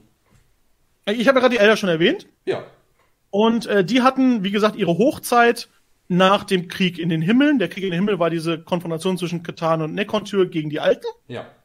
Und als sich dann quasi der Staub dieses Konfliktes gelegt hatte, haben die Elder die Galaxis für sich beansprucht. Hm.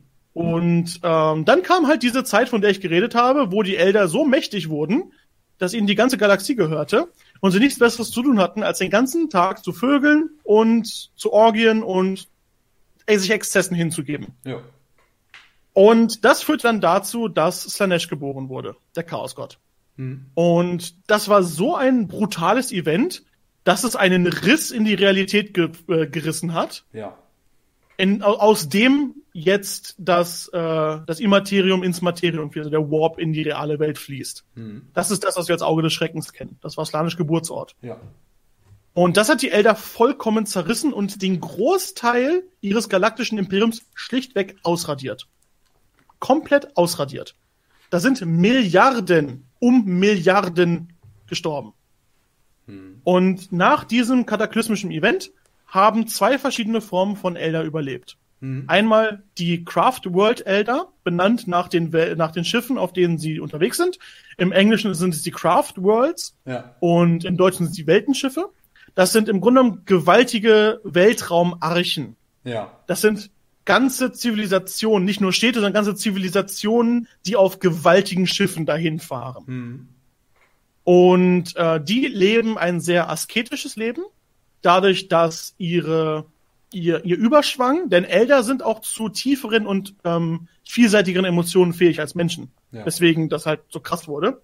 Ähm, sie haben sich selber auferlegt, nie wieder Extreme fühlen zu dürfen. Das ist eine sehr, sehr buddhistische Sache. Mhm. Und sie haben eine ganze Gesellschaft darum, darum aufgebaut, nie wieder extreme Emotionen zu fühlen. Ja. Und äh, sie fühlen ein sehr asketisches Leben und versuchen im Grunde genommen einfach nur auf ihren Archen zu überleben und einige ihrer, ihrer sogenannten Jungfernwelten, die Maiden Worlds, zu beschützen. Das sind Welten, die paradiesartige Umstände haben Mhm. und einige Elder hoffen, irgendwann in vielen Jahren dort wieder leben zu können. Okay. Also sie, sie, sie wollen quasi die, die, die jetzige Zeit der Dunkelheit überdauern, um irgendwann diese Welten für sich zu beanspruchen. ja. Das ist ihre Hoffnung. Und äh, sie versuchen quasi das Chaos. Sie, sie helfen sogar dem Imperium, das lässt das Imperium nicht zu, aber sie versuchen dem Imperium quasi unterschwellig zu helfen gegen das Chaos, denn das will keiner. Ja. Aber sie mögen das Imperium auch nicht, weil das quasi auch im Weg steht dafür, dass sie wieder auf einer Welt leben Ja, können. klar, weil das Imperium sie auch tot sehen möchte, also. Exakt, genau. Ja. Ähm, ja. Das sind das sind die die die Elder, das ist das was oder Games Workshop nennt sie mit, mittlerweile die Eldari allesamt, weil sie haben jetzt vor einiger Zeit haben sie ihre ihre Bezeichnung geändert, Mhm. damit sie die besser ähm, trademarken können. Äh, warum Weil war Elder- Elder war, warum, war, war, warum war da ein Problem? Äh, die, warte mal, die, waren das die Mormonen? Die heißen doch auch Elder. Ne? Aber auf jeden Fall ist, ist Elder irgendwie ein Begriff, Ja. der in anderen Fantasy-Universen schon verbreitet ist und deswegen haben sie jetzt die AE, AE El, also Eldari genannt. Ja, ja. Aber den Begriff benutzt keiner, weil der ist dumm. Das sind die Elder. Elfen. Und, Spitz, ähm, Spitzohren. Ja. Und die andere Fraktion, die das Ganze überlebt hat von den Elder, sind die Dark Elder, die Dunkelelfen. ja. Und die haben sie jetzt auch umbenannt. Das sind die Drukari. Hm. Ach so, ja, okay, ja. Hm, genau. Aber es sind die Dark Elder. Jeder weiß, was gemeint ist, wenn man sagt Dark Elder. Die fiesesten Und- Ficker im gesamten Universum. Also, Ja, das sind die größten Sadisten, die du je gesehen hast. Mit Abstand. aber machen sie das, weil sie, also ich weiß ja, die tun das, ähm, um von Slanesh nicht komplett äh, verzehrt zu werden, indem sie Slanesh-Dinge tun.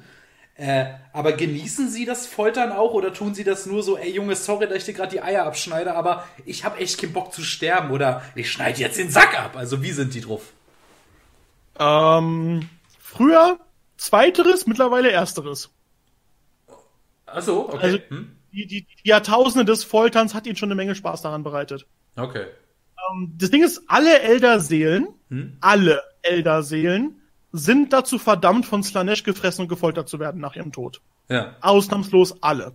Die Craftworld Elder wirken dem entgegen, indem sie ihre Seelen nach dem Tod in spezielle Steine einsperren, Ich habe die sogenannten Seelensteine. Ich habe ich hab mal äh, gehört, vielleicht ist es auch nur Halbwissen, oder ich hab, erinnere mich falsch, äh, dass äh, diese, dass in ihren Weltenschiffen an sich dieses gigantische Knochenskelett, aus dem diese Schiffe bestehen, dass die Elder dann äh, in darin eingelassen werden und sie quasi Teil des Schiffes werden? Oder ist das Halbwissen? Vollkommen richtig. Ah, das ist ist okay. vollkommen richtig. Das Ja. Ding ist, äh, jeder Elder trägt einen Seelenstein mit sich. Hm. Und wenn er stirbt, fährt seine Seele in diesen Seelenstein Ja. und es obliegt den Elder um ihn herum, diesen Seelenstein zurück zu seiner Heimat, zu seinem Heimatschiff zu bringen. Ja, Und in einer großen Zeremonie wird dann seine Seele in das Heimatschiff einverleibt. ja. Und somit bilden die Geister der toten Elder den quasi Bordcomputer und die Seele des Schiffes. Ja.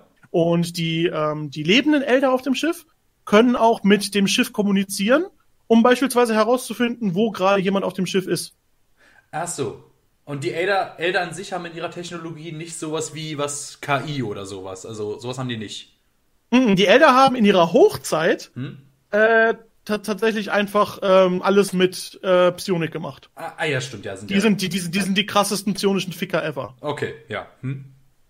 Also nicht ever, aber von den großen Rassen. Ja, hm? verstehe. Und ähm, die Dark Elder, wie gesagt, die, die waren, äh, jetzt muss ich erzähl- erzählen, was das letzte 1000 Tore ist. ähm, Warhammer, willkommen. ähm, im, der Warp ist unglaublich gefährlich. Ja. Die meisten Rassen benutzen den Warp aber, Hm? um Überlichtgeschwindigkeitsreisen durchzuführen. Ja. Das heißt, sie öffnen einen Riss in der materiellen Welt, Hm? treten in die immaterielle Welt über und dadurch, dass Zeit und Entfernung in der immateriellen Welt nicht so funktionieren wie in unserer, Mhm. können sie quasi durch die immaterielle Welt reisen und dann innerhalb kürzester Zeit in der materiellen Welt wieder rauskommen. Okay. Weil dadurch, dass Zeit und Entfernung keine Konzepte in dieser magischen Welt sind, ist es quasi eine übernat übernatürlich schnelle Geschwindigkeit. Ja. Ist aber auch relativ unzuverlässig. Die meisten ähm, fortgeschrittenen Spezies, wie beispielsweise das Imperium, benutzen sogenannte Gellerfelder. Das sind magische Schu äh, das, das sind ähm, E- Energieschutzfelder, die sie davor schützen, dass während sie im Warp sind, Dämonen auf ihr Schiff kommen. Okay. Außer man ist Tuska, dann lässt man das Ding aus. Ja. Aber Tuska ist sowieso der Geilste. Ja, haben wir, haben wir eh schon gelernt. Die Elder haben eine elegantere Möglichkeit gefunden. Mhm. Und das ist das Netz der tausend Tore. Ja.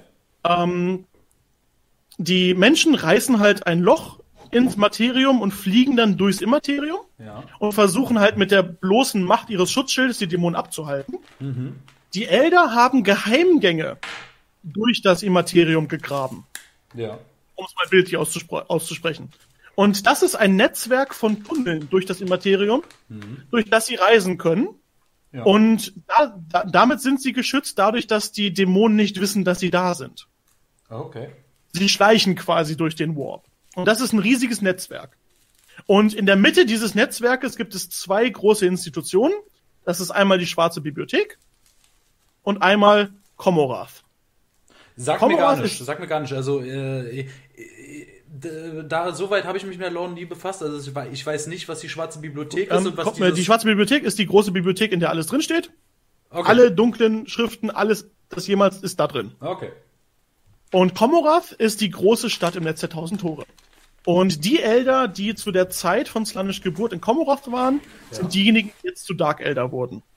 Und die Dark Elder haben beschlossen, dass sie das eben mit dem all unsere Seelen sind Slanesh überantwortet, ein bisschen kreativer lösen. Denn sie haben herausgefunden, dass das so funktioniert, dass Slanish quasi über ihr gesamtes Leben ihnen Lebensessenz aussaugt und damit langsam ihre Seele beansprucht. Ja. So, sie können aber ihre Lebensessenz wieder, und das ist eine, da wurde nie genau erklärt, wie das funktioniert, aber das muss man einfach hinnehmen.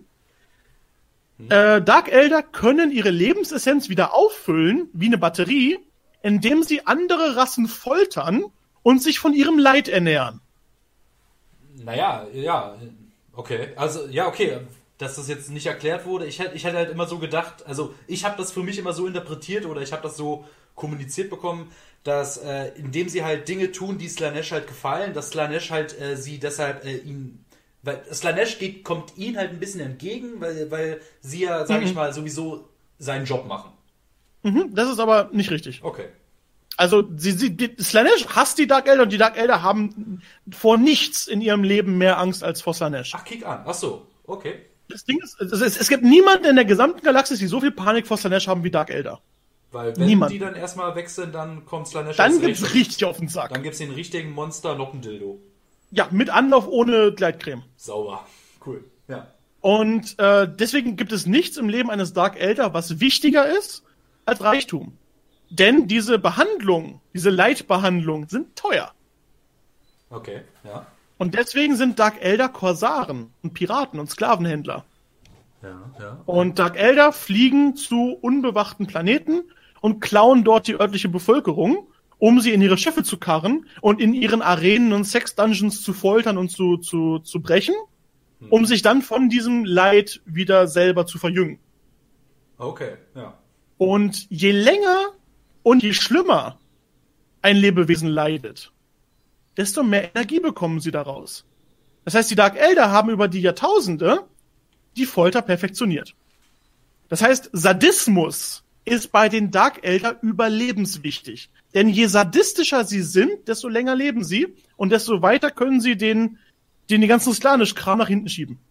Das ist ja eigentlich nur eine Verdrängung des Unaus Unausweichlichen, aber. Exakt, vollkommen richtig. Also die, die, die Dark Elder benutzen ihren Hedonismus, um das Unausweichliche nach hinten zu schieben. Ja. Naja, klar. Ja, klar. Würdest du. Alles aus Panik. Ja, würde man ja wohl machen, ne? Also ist ja ein verständliches Motiv. Ähm, und das, das hat sie halt über die, die, die ich meine, klar, früher waren es quasi einfach nur Elder, aber wenn du dich quasi jahrtausende lang nur von dem Leid anderer Kreaturen ernährst, dann macht das was mit deinem Kopf. Dann wirst du einem edgy Emo-Elder. Richtig, und dann schraubst du dir plötzlich überall Stacheln drauf und findest das geil. Ist ja auch geil. Es ist ja, ich sag da auch nichts gegen. Ja. Dark Elder sind relativ cool. Ja. Ah. Aber ja, das, das, das sind quasi die Sadomaso-Elfen. Und dann gibt es doch jetzt aber noch so eine dritte Elder-Fraktion, wenn ich mich nicht täusche. Die Inari. Ja, und was sind die? Die sind neu. Was, die sind neu. Wie neu? Vor wie vielen Jahren kamen die raus? Letztes oder vorletztes Jahr? Ach, so frisch sind die erst, okay. Mhm. Die, die, sind, die sind wirklich noch nicht, die sind wirklich noch nicht sonderlich alt. Die sind eine dritte Fraktion, eine graue Fraktion. Und die wurden ins Leben gerufen von einem Kult, der glaubt, dass die Todesgöttin der Elder, Inari, jetzt von den Seelen der Elder gestärkt werden kann, um Slanesh zu töten. Kurze Frage, Tod, wenn ich jetzt kurz, wenn ich wieder zwischenhake, tut mir leid, aber was meinst du jetzt mit eigenen Gott der Elder? Also äh, sind das dann auch Chaosgötter oder gibt es da noch eine extra Ebene, wo noch andere Götter existieren? Es gibt nur Chaosgötter. So. Alle Götter sind Chaosgötter. Ah, okay. Ähm, das ja. Ding ist nur, wenn, wenn, wenn wir im Allgemeinen von Chaosgöttern reden, hm. meinen wir die ruinösen vier. Hm. Aber alle Götter funktionieren auf die gleiche Weise und alle Götter existieren im Warp. Okay, alles klar. Also das ist, das ist dann auch ein, auch ein Gott im Warp, aber der ist jetzt keiner der, keiner der voluminösen mhm. vier. Auch die, die beiden, also die, die Orks glauben an eine Zwillingsgottheit, Gork und Morg. Ah ja, ich habe dein Video dazu gesehen, das war ja. lustig. Der eine, der eine ist brutal und clever und der andere ist clever und brutal. Orks, ja. Und die existieren auch im Warp. Okay. Alle Götter, alle Götter existieren im Warp. Okay, ja. Nur wir, wir, wir, wir meinen allgemein die ruinösen vier, wenn wir Chaosgötter sagen, auch wenn im technischsten Sinne her der Begriff Chaosgott auf jeden Gott zutrifft. Okay, verstehe, ja. Weil alle durch Chaos-Energie entstanden sind. Mhm, cool. Und ja, die, die Inari glauben daran, dass sie den Avatar ihres Totengottes gefunden haben und dass sie diesen Avatar jetzt mit Seelen quasi äh, füttern müssen, damit der ganz doll stark wird und damit der dann Slanish boxen kann. Cool. Und das ist quasi so ein, so, so ein Kult, der sich aus beiden Seiten ernährt. Okay, ja. Klingt, also klingt aus meiner Sicht jetzt, äh, so wie ich das jetzt so höre, jetzt weniger spannend. Also würdest du jetzt als so ein alter Warhammer-Fan sagen, äh, die sind jetzt eine gute Ergänzung fürs Universum? Ich habe nicht viel für die übrig. Ja, weil die klingen halt nicht sonderlich spannend. Das, das kann auch einfach daran liegen, dass ich es bin, der es erzählt. Das muss dabei auch immer okay, gesagt ja. werden. Hm da, dadurch, dass ich quasi die Fraktionen, die ich lieber mag, über die weiß ich auch mehr. Ja. Hm. Und über die kann ich, kann ich witzigere Anekdoten erzählen. Ja, logisch. Es kann auch einfach sein, dass ich die nicht sonderlich spaßig rüberbringe. Hm. Ich persönlich, mir geben die nicht viel. Hm. Aber, wie gesagt, sie sind auch noch neu, sie sind noch frisch, da kann noch eine Menge kommen. Ja. Es gibt auch noch nicht viel, was die besonders macht. Bisher sind sie auf dem Tisch tatsächlich ausschließlich eine Truppe Helden und können dann quasi aus beiden anderen Armeebüchern was nehmen. Und ich glaube, es gibt insgesamt drei Romane, in denen die vorkommen. Also es ist, es ist unfair, die Inari jetzt schon nach den Maßstäben der anderen Rassen zu bewerten. Okay, ja, okay, alles klar. Weil sie halt so frisch sind. Okay. Also da, da, da kann auch eine Menge kommen. Gut. So würde ich das sagen. Also bisher geben sie mir nicht viel, aber das heißt nicht, dass es eine schlechte Idee war. Ja. Ähm, ja, dann denke ich mal, haben wir die Elder abgehakt. Dann sind Tau und äh, Tyranniden noch da. Tau und Tyranniden. Pass mal auf, äh, ich möchte das Beste zum Schluss machen, für mich persönlich. Äh, deshalb jetzt bitte erstmal die Tau. okay, ähm, dann Tau. Also Tau, das ist das, wenn du morgens äh, auf eine Wiese gehst und da äh, die kleinen Tröpfchen hast äh, auf dem Gras und die sind eine spielbare Fraktion in Warhammer, oder wie? Richtig, und, und wenn dieses Tröpfchen dann noch hoch schreit, dann hast du einen richtigen Tau. Okay. Und wenn das dann anfängt, Japanisch zu reden und Naruto-Stirnband zu tragen, dann hast du einen richtigen Tau. Also das, was ich weiß über die Tau, ist, dass die sich, dass sie eine junge, wenn nicht sogar eine der jüngsten Rassen in Warhammer sind, Jüngst. dass die halt äh, als die Menschen, die das erste Mal entdeckt haben, so als da, da waren sie quasi noch Höhlenmenschen, sind halt auch eine humanoide blaue Spezies, also wie aus Avatar. Ähm, und äh, damals waren die halt noch so primitiv, dass die Menschen sich dafür nicht interessiert haben. Und dann ein paar tausend Jahre später, als sie den Planeten wiedergesehen haben, zack, war das auf einmal eine hochtechnisierte, hochaufgerüstete äh, kleines Mini-Imperium irgendwo am Rand des Universums. Das ist gar keine schlechte Umschreibung, ja. Okay. Ähm, die Tau sind kulturell eine ganz witzige Mischung aus Indisch und Japanisch. Okay, ja, ja, stimmt, ja. Wir haben, ja, sie haben ganz, ganz große Einflüsse vom indischen Kastensystem. Mhm. Ähm, es gibt bei den Tau ganz, ganz fest definierte Kasten. Es gibt äh, Feuer, Erde, Wasser und Luft und Himmel. Und alles änderte sich, als die Feuernation angriff. Schade. Wenn es so wäre, würde ich ihn noch geiler finden. Ich liebe Avatar. Ja, großartig, oder? Tolle Serie. Fantastisch. Und ähm, schönes Beispiel, die, die Feuerkaste sind die Krieger, die Erdkaste sind die Ingenieure und die Luftkaste sind die Piloten. Ja. Ähm, Gibt es von jeder Kaste, auch sage ich mal, von den, äh, es gibt doch auch die, äh, die Kaste, äh, Kasten, die halt äh, mehr jetzt in der Politik dort anwesend sind. Gibt es ähm, bei den Tabletops, bei den Figuren von jeder Kaste auch entsprechende Figuren, die du auf den Tisch führen kannst? Äh, ja, ich glaube schon. Okay, okay. Also ich, nee, ich, ich, ich glaube Erdkaste nicht wirklich. Erde war noch Weil das sind Ingenieure, das sind äh, Erdkaste sind Ingenieure und Techniker. Das würde doch Sinn machen, die auch irgendwie auf dem Tabletop hast. Oder ich habe keine Ahnung von dem Spiel, also äh, vielleicht aber ich auch glaube, da gibt es nichts. Also Feuer, Feuer auf jeden Fall, das ist der Großteil. Die himmlischen auch auf jeden Fall. Und die, äh, ja, die Flieger sind halt Luftkaste. Das Ja. auch auf jeden Fall. Die Wasserkaste sind die Diplomaten, die gibt's glaube ich auch nicht. Ja, das wollte ich schon mal. Ja, genau, die meinte ich. Da glaube ich nämlich. Das sind äh. Diplomaten und Politiker. Ja. Ähm, das Wichtige bei den Tau ist, dass jede Kaste so, also die dürfen nur innerhalb ihrer eigenen Kaste dürfen die sich fortpflanzen. Ja. Deswegen haben die Tau sich über die äh, Jahrtausende jetzt auch ähm, die Kasten haben eigene Physiologien entwickelt. Das heißt, die Erdkaste ist generell klein und stämmig. Mhm. Die Feuerkaste ist relativ hochgewachsen und athletisch.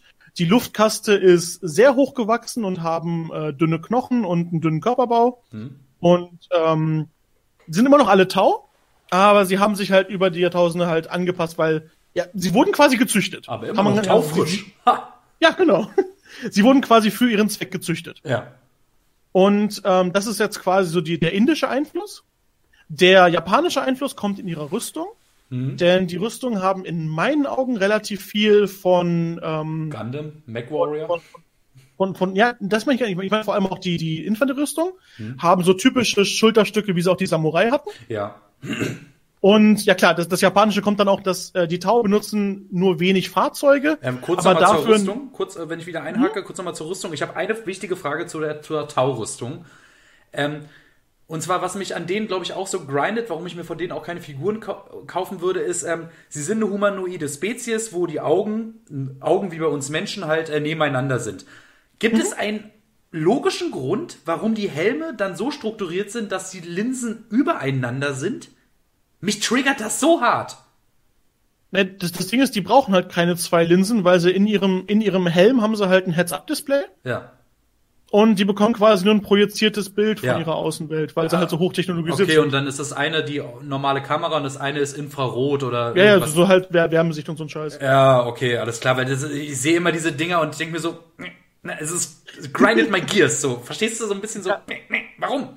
Die, die, die, die gucken da nicht direkt durch. Ja, okay, so eine Iron Man Vision halt irgendwie so. Mhm, exakt, genau. Okay. Und genau, das andere, was halt sehr japanisch ist bei denen, ist, äh, wie du gerade schon sagtest, die Kampfanzüge.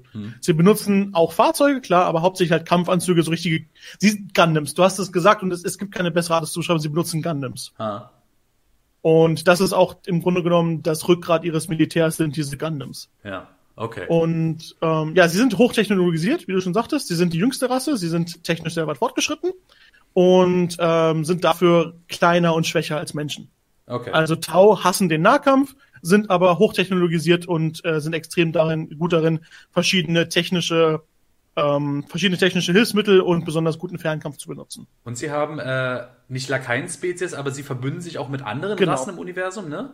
Exakt, genau. Sie, sie haben ihre Auxiliary Units und ähm, das, die beiden großen sind die Crude und die Vespiden. Ja. Aber sie haben auch noch eine Menge andere. Es gibt sogar Menschen, die sich ihnen angeschlossen haben. Das sind die sogenannten Guelwässer. Ja. Ähm, die Tau wollen, sie sind ideologisch motiviert. Sie glauben an das höhere Wohl. Ja. Das höhere Wohl Greater ist, Good. genau, the greater good. Die Tau glauben, dass die Galaxis am besten wäre, wenn sich alle ihrem Regierungssystem unterordnen und dadurch würde wahrer Frieden geschaffen werden. Und die Tau betrachten es als ihre, als ihre ideologische Pflicht, das höhere Wohl in die Galaxis zu tragen. Ja. Allerdings glauben die Tau nicht, dass sie inhärent besser sind als andere Spezies. Das heißt, sie benutzen, sie verbünden sich auch mit anderen Spezies und kämpfen mit denen zusammen. Sie wollen ihre Ideologie verbreiten und nicht ihre, ihre, ihre Gene quasi. Das heißt, sie sind auch bereitwillig, äh, sie sind auch bereit, sich mit anderen, ähm, mit, mit anderen Rassen anzu, äh, zu verbünden Ja. und die in ihr Reich zu integrieren, unter dem Aspekt, dass diese Fraktionen ihre Ideologie annehmen müssen. Ja, dafür, dass sie vielleicht keine Rassisten sind, haben sie dann es halt nicht so sehr mit der Meinungsfreiheit, ne? Das ja, ist dann also, deren Krux. Genau. Die, die, die, die, die, die, das, das, was das Imperium quasi an, an, an, an Hautfarbe und Rasse festmacht, hm. äh, ist bei den Tau quasi Gedankengut. Ja. Die Tau, die, die Tau sind quasi genauso totalitär. Ja. Und genauso schlimm und genauso evil. Hm. Aber sie machen es halt nicht an, an Rasse fest, sondern an Gedanken. Ja. Denn Meinungsfreiheit gibt's bei den Tau nicht. Ja, und da muss ich sagen, äh, da muss ich mich äh, vielleicht jetzt auch, äh, komme ich vielleicht ein besseres Licht für die Tau-Fans, die ich am Anfang des, des Podcasts vielleicht ein bisschen verärgert habe. Ich finde, so aus all diesen Gesichtspunkten, äh, ich höre von vielen Stellen manchmal, dass die Tau äh, sich irgendwie komisch in Warhammer anfühlen, dass die irgendwie fehl am Platz in diesem Universum wirken, aber gerade von dem, was du jetzt so erzählt hast, äh, ich, ich finde, sie haben trotzdem auch äh, ideologisch oder konzeptionell doch durch, durchaus eine Berechtigung und bereichern das Universum dennoch um eine um eine interessante weitere Sache. Also ich finde nicht, die sind jetzt, wie ich jetzt zum Beispiel was von der dritten Elder-Fraktion von dir gehört habe, fühlt es sich äh, nicht so an, äh, wir wollen jetzt neue Figuren verkaufen, sondern es hat, was natürlich auch natürlich die Hauptmotivation ist, aber sie fühlt, sie fühlt, es fühlt sich so an, als hätten sie wirklich eine Berechtigung da zu sein. Da steckt wirklich was dahinter. Deutlich. Ähm, es gibt eine Menge interessante Gesichtspunkte, unter denen Tau betrachtet werden können. Zum einen sind sie die einzige Fraktion, die noch forscht und die Fortschritte macht. Ja. Alle anderen Fraktionen stagnieren oder sind im Verfall. Das macht sie speziell. Mhm. Sie sind eine kleine Fraktion mit großen Ambitionen. Ja. Neben einem gewaltigen Bären-Imperium. Ja. Das heißt, die Art, wie sie sich, ähm, wie sie sich ausbreiten, muss extrem gut geplant und extrem vorsichtig sein. Mhm. Denn wenn das Imperium irgendwann mal beschließt, sich zu ihnen umzudrehen, sind sie tot. Ja. Deswegen ist ihre Kriegsführung unglaublich interessant, unglaublich subtil. Ja. Denn sie können quasi immer nur in kleinen Fortschritten dem Imperium hier und da mal was wegnagen und hoffen, dass es nicht auffällt. Die Tau benutzen quasi die Langsamkeit des Imperiums und der imperialen Bürokratie gegen das Imperium. Mhm. So nach dem Motto, wenn, wenn alle zehn Jahre dem Imperium ein Planet fehlt, dann kann das auch tatsächlich einfach ein bürokratischer Fehler sein. Ja. Das fällt niemandem im Imperium auf, aber für die Tau ist es dann ein Planet mehr. Ja, klar, ne? und so arbeiten die. Und das ist das, was die Tau spannend macht. Und das ist das, wo ich gerne mal auch in meinen Kommentaren mit Tau-Fans ein bisschen aneinander gerate, ha? ist, Tau-Fans glauben, wenn ich sage, dass die Tau eine schwache Fraktion sind, die von nahezu allen anderen Fraktionen einfach umgestampft werden könnte in einem direkten Konflikt, dass das was ist, was ich gegen die Tau sage. Ja. Und das ist nicht wahr, weil in meinen Augen ist das genau das, was die Tau interessant macht. Ja, Weil das ist ja, ja, das ist ja genau dasselbe wie bei Tyrion Lannister. Der würde ja auch im direkten Zweikampf mhm. mit jeder Game of Thrones Figur sterben, aber äh, trotzdem ist er ja trotzdem interessant auf seine Art, Art und Weise und vielleicht sogar ein Fan-Favorite. Richtig, genau. Und das Ding ist halt, die, die Tau sind halt gerade deswegen liefern sie eine einzigartige Perspektive, weil sie nicht das große galaktische Imperium sind. Ja. Weil sie Abwechslung bringen und weil sie eine neue Perspektive auch auf das Imperium setzen. Und selbst wenn und, du sie nicht magst, das Universum ist groß genug, äh, dann geh einfach in die Ecke, wo sie nicht sind, dann guck dir wieder ja, Tuska genau. an, der die Dämonen platt macht. Hast vollkommen recht, absolut. Ja. Und ja, ich, ich mag die Tau sehr gerne. Ich bin generell jemand, ich mag eigentlich fast alle Fraktionen sehr, sehr gerne. Äh, ich bin nicht der größte Fan der Necrons. Ja. Und ich kann die Tyranniden nicht leiden. Oh, Freundchen, gleich haben wir Probleme. ja. Aber alles andere mag oder liebe ich. Okay, alles klar. Die Tau gehören definitiv auch dazu. Die Tau sind, die Tau sind wirklich super interessant. Ich, die Tau sind meine Lieblingsfraktion, über die ich mich gerne lustig mache. Weil Tau-Fans halt einfach dieses, ähm, dieses, äh, Klischee gerne verkörpern, dass sie diese Anime-Fans, diese Weeaboos sind und so. Und das okay, keine Ahnung. Also die Perspektive habe ich jetzt nicht da, keine Ahnung, aber wenn du das sagst, ja. Und äh, das macht halt einfach Spaß, die so ein bisschen zu ärgern und zu poken. Okay. Aber das passiert alles äh, von, von, von, einem, äh, von einem Standpunkt des Respekts von meiner Seite aus. Ja. Ich denke, so, solange wir uns quasi alle ein bisschen übereinander lustig machen können, ist alles in Ordnung und die Tau bieten halt ein bisschen Angriffsfläche. Ja, Beauty. Gut, dann ähm, weg vom Morgentau und hin zum, zu einer biologischen Apokalypse. Mhm. Ähm, dass du die nicht leiden kannst. Also ich will jetzt die Tyranniden und die Jeans-Stealer und auch die Jeans-Stealer-Kulte irgendwie vielleicht zusammen machen, weil die gehören ja auch ein bisschen zusammen. Okay, dann, dann, dann muss ich qualifizieren, dass ich die Jeans-Stealer-Kulte sehr mag. Ja, also für mich ist es halt irgendwie alles eine, alles eine Einheit. Also die Tyranniden. Auch, ja. Die Tyranniden mhm. sind halt eine, ja, Reiche. Was sind die Tyranniden? Das sind halt äh, Xenomorphs auf Steroiden Ne? Ich kann, ich, ich kann dir in einem einfachen Satz erklären, warum ich die nicht mag. Sag. Weil sie keine Kultur haben. Ja, ja. Ähm, jetzt kommt mein Ding, warum ich sie mag. Ich mag auch, sag ich mal, Kaiju-Filme oder also einen ganzen Quatsch. Ich mag einfach böse Monster. Ich mag große Monster, die Menschen, zer Menschen zerfleischen, so, lass sie ein bisschen Dinosaurier, lass irgendwo Drachen sein, lass sie auch Flügel haben, lass sie meinetwegen Cthulhu-Tentakel im Gesicht haben. Ja, ich brauche da keine Kultur. Ich mag das auch, wenn da einfach eine, einfach ein instinktgesteuertes, Hive-Mind, Hive-Mind überwachtes, gigantisches Monsterapparat ist mit Zähnen, Klauen. Und äh, sorry, ich finde die Dinger optisch einfach mega cool. Weil heutzutage. Ja, du, ähm, ja. Ich, ich, ich werde auch niemandem im Strick draus drehen, dass er die leiden kann. Ja, klar. Ähm, für, für, für, für mich sind sie optisch nicht cool genug, dass ich mich reinversetzen kann. Und wenn, wenn wenn du sie quasi von, von einer Optik nicht liebst, dann bieten sie halt wenig, in das du dich so richtig reinlesen kannst. Also Ja. das Ding ist, ich mag zum Beispiel, ähm, äh, sagen, sagen, sagen wir mal, ich, ich bin kein großer Fan vom Adeptus Mechanicus. Sagen wir einfach, ich, ich mag die Optik nicht, nehmen wir das mal an, ne? Mhm. Dann hätte ich trotzdem noch genug Substanz, in die ich mich reinlesen kann, die mich davon überzeugen kann, dass das Adeptus Mechanicus trotzdem cool ist.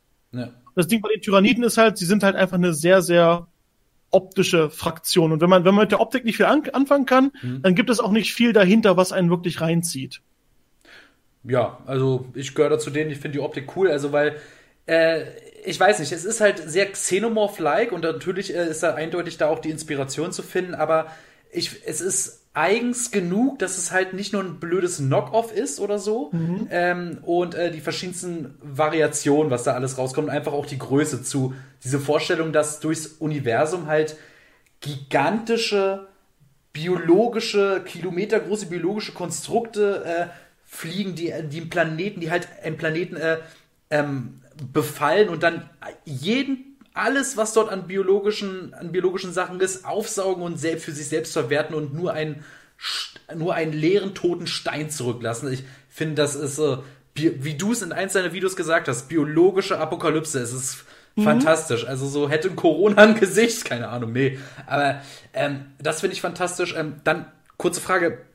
Du hast mal in einem Video erwähnt, äh, wo, wo du auch über die Tyranniden geredet hast. Ähm, sie, be- das ist auch so eine Frage, die habe ich am Anfang immer gefragt. Wie können bitte diese biologischen Tiere äh, schnell genug durch, also so durchs Weltall, ich meine, die Distanz überwinden? Und hast du gemeint, sie können den Warp streifen? Wie, kannst du das ein bisschen weiter ausführen?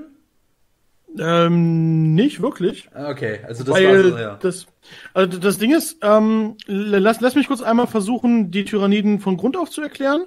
Ja, okay. Und dann ja, komme ich zu ihrer, und, und, dann, und dann komme ich zu ihrer größten Schwäche. Die Ja. hast du nämlich damit schon angesprochen. Ja. Und das ist auch der einzige Grund, warum sie eine, eine Gefahr sind und noch nicht das Ende der, der Galaxis. Okay, ja. Denn die Tyranniden sind die Fraktion im gesamten Universum, die man mit Apokalypse am besten beschreiben kann. Und das, obwohl es Dinge wie das Chaos und die Orks gibt. Mhm. Denn, ähm, okay, die Tyranniden sind, um es mal mit anderen Medien zu, ver äh, zu vergleichen, sie sind eine Mischung aus den Bugs aus Starship Troopers, gemischt mit ein bisschen Xenomorph und ein bisschen The Thing. The Sing, wo ist denn da The Sing? Die, ähm, Adapti äh, die, die äh, Modalität und die Anpassbarkeit. Ja, okay, gut, ja, gut. Komme ja. ich, komm ich gleich zurück, was ich damit meine. Das Ding ist, Ja, ja. Tyranniden, äh, Ty Tyranniden kommen von irgendwo außerhalb der Milchstraße. Wir wissen nicht von woher. Allein das ist so geil. Allein das ist so geil. Finde find ich fantastisch. Irgend, ja. ir- Irgendetwas während den ähm, während dem großen Bruderkrieg hat sie angelockt. Mhm. Die Passage davon in dem Buch ist fantastisch. Du hast ein paar Marines, die einen alten Obelisken finden ja. und der sendet ein Signal aus. Und dann hast du nur eine Zeile. And it was what they were looking for. Und das war es, wonach sie gesucht haben für Deutschland. ja, ne? ja. Hm? Und das ist die ganze Begründung, die wir über das Kommen der Tyranniden haben. Es war das, wonach sie gesucht haben. Also die Tyranniden Ende. den Obelisken oder was? Ja, ja, genau. Okay. Und jetzt kommt dort ein organisches Raumschiff, das locker so groß ist wie ein Mond Hm? und gefüllt ist mit flüssiger Biomasse. Hm? Und es hat nur eine einzige Direktive und die ist fressen und vermehren. Ja. Und was diese Schwarmschiffe machen, diese gewaltigen Organismen im Weltall, diese, diese Biomassentanks, ist, sie schicken Sporenkapseln aus. Einfach wie eine Shotgun blind in die, blind in die, äh, in die Galaxis. Hm. Und da sind Genestealer drin. Ja. Genestealer sind Kreaturen, die autonom agieren können. Und es sind Infiltrations- und Späheinheiten. Hm. Und diese Genestealer äh, untersuchen den Planeten und schauen, ob der Planet genug organisches Vorkommen hat, sodass es sich lohnt, dass die Schwarmflotte dorthin kommt. Und so ein Genestealer, der jetzt, sag ich mal, auf einer toten Planeten abgefallen ist, der hat einfach Pech gehabt. Ja, der stirbt einfach irgendwann, Okay, ja. Hm. weil er nichts zu essen kriegt. und ähm, wenn der Genestealer eine Zivilisation findet, dann wird er die unterwandern. Er wird irgendwie durch die Kanalisation kommen und wird einzelne Leute überfallen und infizieren. Und diese Leute werden die Infektion weitertragen. Und er wird sie auf einer psionischen, äh, auf einer psionischen Ebene unterjochen und wird Kulte bilden. Er wird einen Proxy finden, also einen, einen Kultanführer, der seine Message durch die Zivilisation trägt. Und so breitet sich die DNA und die Kontrolle der Tyranniden über die Zivilisation aus. Diese Kulte breiten sich im Geheimen immer weiter aus und versuchen gezielt wichtige kontrollierende Positionen in der Gesellschaft einzunehmen. Und dann, wenn die Kulte das Gefühl haben, dass sie die Kontrolle haben, dass sie die, die Kontrolle über den Planeten gewährleisten können, dann senden sie ein psionisches Signal an die Flotte. Und dann kommt die, die, die Flotte und die Kultisten opfern sich und alle Anwohner den Tyranniden, indem sie sich selber in Säurebäder schmeißen, sich auflösen und dann von, der, von, von dem Raumschiff aufgesaugt werden. Widerstandlos, ne? Widerstandslos. Ja. Das passiert mit sämtlicher organischen Materie auf dem ganzen Planeten. Pflanzen, Gräser, alles. Tiere. Alles wird restlos aufgesaugt und aufgelöst. Ich stelle mir gerade so einen Genestealer vor, der auf der Erde abfällt und kommt auf so ein Sonnenblumenfeld. Hey, du Sonnenblume! Hast du schon mal was von den, von den Tyranniden gehört? Scheiße nochmal. Das ist mein erster Arbeitstag. Ich muss doch irgendwie der Halbflotte zeigen, dass ich es drauf habe. Verfickt nochmal. Ja, oder du, oder, oder du hast so einen Angler-Jeans hier, der so eine, der, der so eine Gruppe Fische konvertiert hat. Und, was hast du heute? Ja, ich hab hier einen Goldfisch. Läuft. Das Läuft. sind meine Lachse. Sie sind nicht viele, aber sie sind mein. Ja.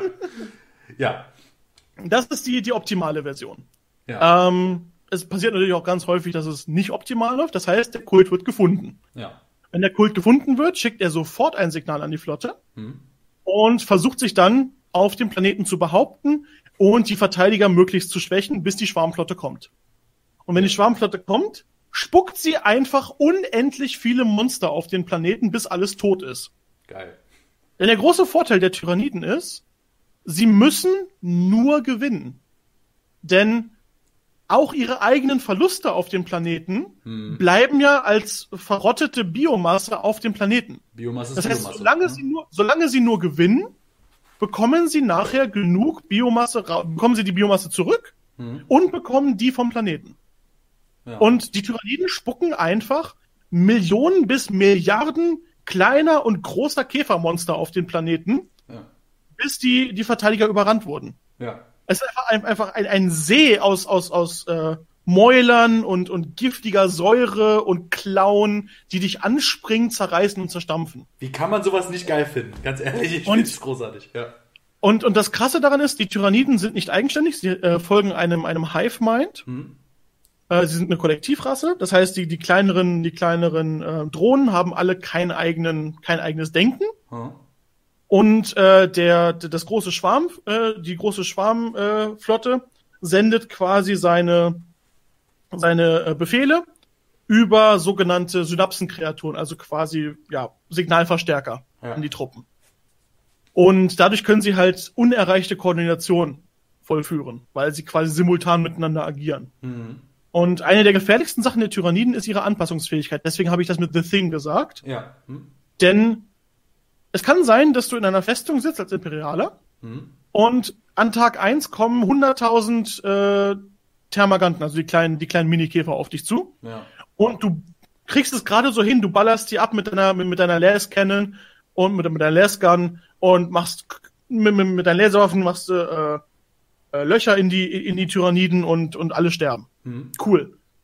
Jetzt kommen die an Tag zwei und dadurch, dass die, dass die Schwarmflotte Informationen gesammelt hat von Tag eins gebärt die Schwarmflotte plötzlich neue Tyranniden mit einer neuen Chitin-Mischung, dein Laserfeuer ablenkt. Das erinnert mich so ein bisschen an Doomsday aus DC Comic. Weißt du, wie, wie der tickt? Mhm.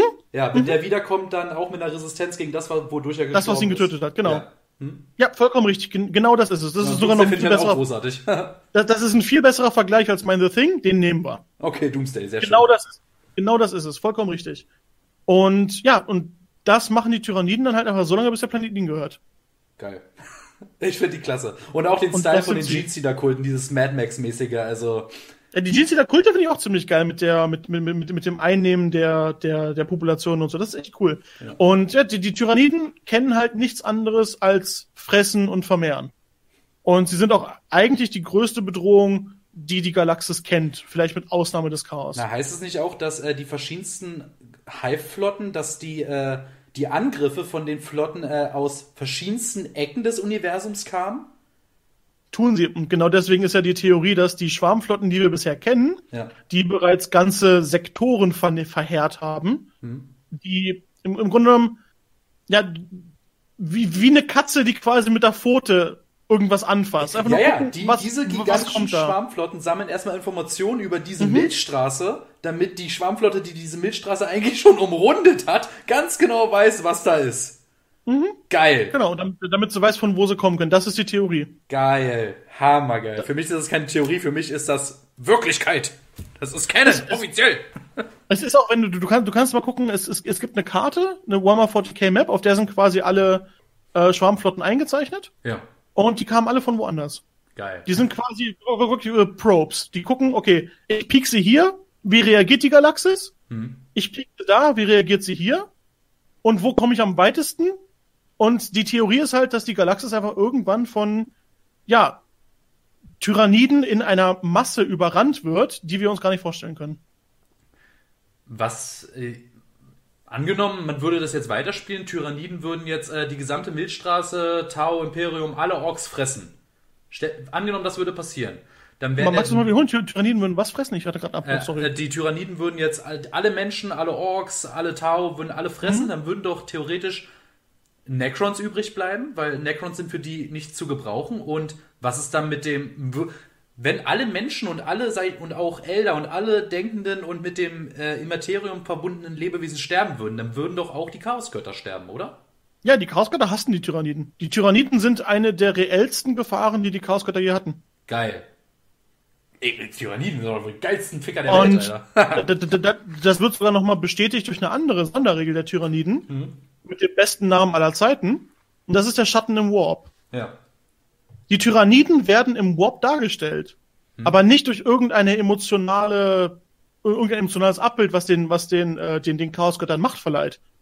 Die Tyranniden sind ein, ein dunkles, tiefes Schwarz. Ein, ein, ein schwarzes Loch, was sich durch den Warp bewegt, das alles auffrisst, was in sich drin ist. Heavy. Die Tyranniden sind einfach, also wenn, wenn die Tyranniden an einen Planeten kommen, dann leiden Psioniker unfassbare Schmerzen. Es ist quasi, da kann man die Tyranniden wunderbar mit Cthulhu vergleichen. Hm. Also es ist wirklich, wenn, wenn eine Schwarmflotte auf einen Planeten kommt, fühlen sich die, die Psioniker, als seien die Alten über sie gekommen. Ja. Das ist, das ist das Kommen der Tyranniden für Psioniker. Sie sind, sie sind einfach, also im, im Grunde genommen das, das manifestierte Ende. Sie sind, sie sind, sie sind die großen schwarzen Fangzähne, die, die, die, die, das große Maul, was sich um die Galaxis schließt, um das Ende zu bringen. Also dafür, dass du die Tyranniden so scheiße findest, kannst du sie richtig geil beschreiben, Junge. Ganz ehrlich. Hammer. Hammer, Junge. Ey, ich mag die Tyranniden jetzt noch mehr als sonst. Also, muah, muah. Großartig. Macht Spaß. Und das sind sie. Ja.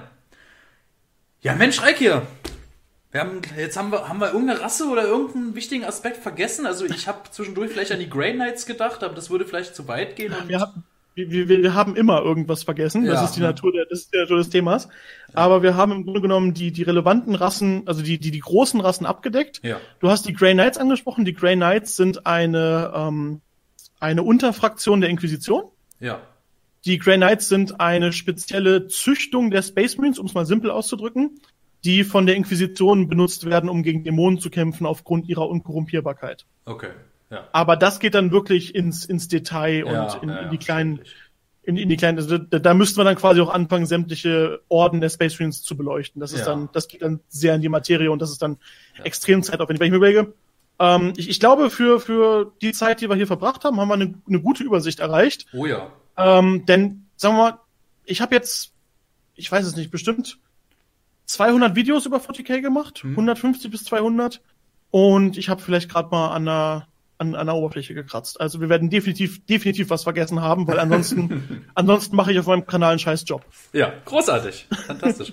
Ja, Reiki, ähm, dann, äh, was ich mir am Anfang nochmal aufgeschrieben habe, was du vielleicht am Ende noch äh, all unseren Zuhörern, Leute, die sich äh, jetzt äh, Interesse an Warhammer geweckt haben, die jetzt äh, mehr über diese Welt entdecken wollen, nur auch für mich, hast du für mich oder unsere Zuhörer äh, Buchempfehlungen, Spielempfehlungen äh, oder für kannst du irgendetwas empfehlen, wenn man sich jetzt weiter mit dem Universum befassen möchte?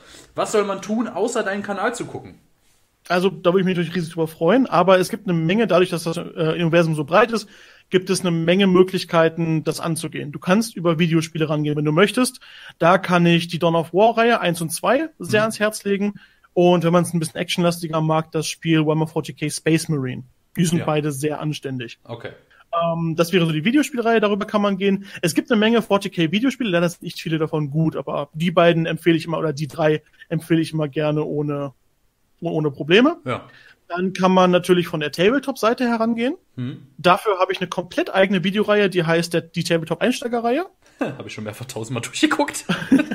Und ansonsten sind, ähm, an- ansonsten sind die Einsteigersets, die GW rausbringt, immer eine ganz gute Sache. Okay. Da kann man einen Einstieg in das Universum bekommen. Die haben eigentlich in jeder Edition so ein prägnantes Einsteigerset. Das sind meistens zwei kleine Trupps mit einer kleinen Kopie des Regelwerks. Da können zwei Leute wunderbar mit einsteigen. Kostet meistens so um die 80, 90 Euro. Teures Okay. Hobby. Ja, Das fängt Hobbys gerade erst ne? an. Ja. Dann, wenn man von der Lore-Seite her einsteigen möchte, empfehle ich eigentlich immer dieselben Bände, denn das sind die, die ich am liebsten mag. Ähm, ich liebe die Eisenhorn-Reihe. Ich liebe die, also die Eisenhorn-Reihe geht um einen Inquisitor. Hm? Das ist eine Reihe, die ist ähm, sehr, sehr gut, wenn man Geschichten wie äh, Sherlock Holmes oder Indiana Jones so in, in der Mischung, also ein abenteuerlastiger Sherlock Holmes ist es quasi. Okay, ja. Ähm, Ravenor ist die Nachfolgerei, die kann man auch wunderbar lesen, die geht in dieselbe Richtung. Wenn man riesige Schlachten mag, dann ist Rins Welt ein tolles Buch. Mhm. Und wenn man richtig, richtig viel Zeit, Bock und Lust hat, dann kann man die Horus Heresie anfangen. Das sind, wie gesagt, ich glaube mittlerweile 50 oder 60 Bücher. Die sind Okay, cool. Sind die alle auch äh, alle gut oder gibt's dann auch so richtige Gurken? Also es, hast du auch es, irgendwelche. es, es, es gibt solche, das sind, glaube ich, insgesamt arbeiten über 20 Autoren da dran, Ja, glaube ich. Und nee, nee, an die 20, ich glaube, etwas mehr als ein Dutzend, 15 Ja. eher. Und ähm, genau, Autoren, auf die man immer gucken kann. Ähm, Graham Neal ist, ist cool. Hm? Ähm, äh, Adam Dembski Bowden Ja. ist ein toller Autor für Chaosgeschichten.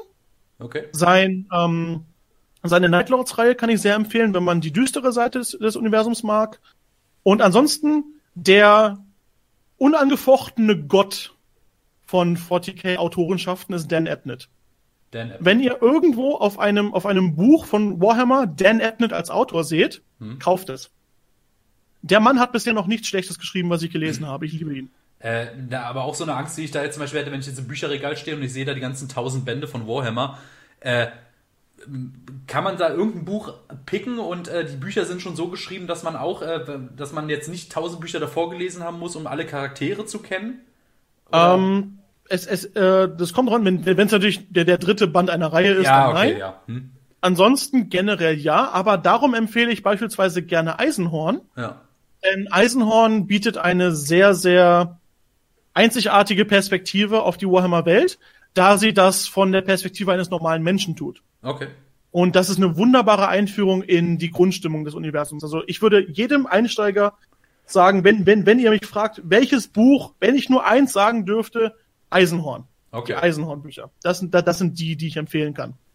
Cool. Und ähm, die, die letzte Herangehensweise an das Universum sind Rollenspiele. Ja. Wenn man sowas mag wie Dungeons and Dragons oder so, Hm? gibt es ähm, vier Stück. Eins kenne ich nicht, aber die anderen drei kann ich allesamt empfehlen. Die sind auch kompatibel miteinander. Da gibt es einmal Deathwatch, da spielt man eine Reihe von Space Marines. Ja. Es gibt Schattenjäger, da spielt man eine Reihe an Inquisitoren. Hm. Und es gibt Rogue Trader, da spielt man 40k Han Solos. Okay. Ja. Rogue Und Trader das sind wäre der perfekte Piraten, Ein- Genau. Ja. Und das wäre der perfekte Einstieg. Ähm, wenn ich noch ein bisschen Eigenwerbung machen darf. Ich habe auch ein wunderbares Video, das heißt, wo fängt man an? Ja. Mache ich das im Grunde auch nochmal zusammengefasst, wenn man das später nochmal nachschauen möchte. Alles klar. Super. Reik hier. Ähm, ich mache jetzt auch nochmal Eigenwerbung. Guck die drei Tintenkleckse, eine Animationsserie, die ich mache. Die ist nämlich richtig cool. Und alle, die sich gewundert haben, dass Morty nicht hier ist, ja, Überraschung. Blunt hat heute mal eine Folge geschmissen. Wer hätte es gedacht? Keiner hätte es gedacht. Egal. Ähm, Reike, vielen lieben Dank äh, für dieses wirklich sehr schöne Gespräch. Es hat mir viel Spaß gemacht, äh, dieses gesamte Universum jetzt nochmal zu rekapitulieren, für mich selbst auch ein paar Fragen zu beantworten. Und äh, es war mir eine wahre Freude. Ähm, ähm, ja, möge dich der Imperator segnen. Reike, ähm, ich überlasse dir jetzt die letzten Worte für diesen Podcast, verabschiede unsere Zuschauer und ich verabschiede mich jetzt mal von meiner Seite aus. Blante sagt Tschüss und Reikir, du hast die Ehre.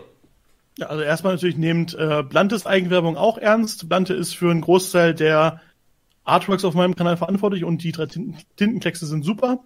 Ansonsten freue ich mich natürlich, euch auch bei mir begrüßen zu dürfen. Es ist einfach Reiki, so wie ihr es auch schon im Titel des Videos seht. Ich mache, wie gesagt, Sachen über Warhammer Fantasy, Warhammer 40k. Kurze Frage nochmal. Kurze Reiki, warum wirst du mit zwei i geschrieben? Ganz ehrlich, das grindet auch so meine Gears, wenn ich das sowas sehe. Warum? Ah, das ist eine peinliche Geschichte. Aber geht schnell. Ja? Als ich 14 oder 15 war, habe ich unglaublich gerne Naruto geguckt. Ja. Und da gibt es einen Charakter, der heißt Kakashi. Ja. Und er hat einen Move, mit dem kann er seine, äh, seine Hand in Blitze tauchen. Okay. Und der Move heißt Raikiri. ah. Und da habe ich das letzte, da habe ich das letzte I Force R geholt. Ah. Okay, cool. cool. Weil, weil, weil, weil ich fand, ich, ich, ich fand, ich fand der Name Raikiri hat mich immer an diesen komischen Käse erinnert, diesen Kiri. Kiri, Kiri, Kiri. Ja, und, und, und deswegen habe ich einfach die, die Position des Is verändert, weil es mir besser gefällt. Okay, cool, cool. Danke, sorry. Okay, ja, du hast mir das Wort, da habe ich auch mal die Frage Ja, geklärt. alles gut. Ich habe auch einen Riesenspaß gehabt. Ich rede immer wieder gerne drüber, was man auch daran merkt, dass ich das seit einer ganzen Zeit mache. Ja. Und ansonsten macht's gut. Danke für die Gastposition hier und ich hoffe, dass äh, die Abwesenheit von Morty nicht zu sehr gestört hat. Ciao, ciao.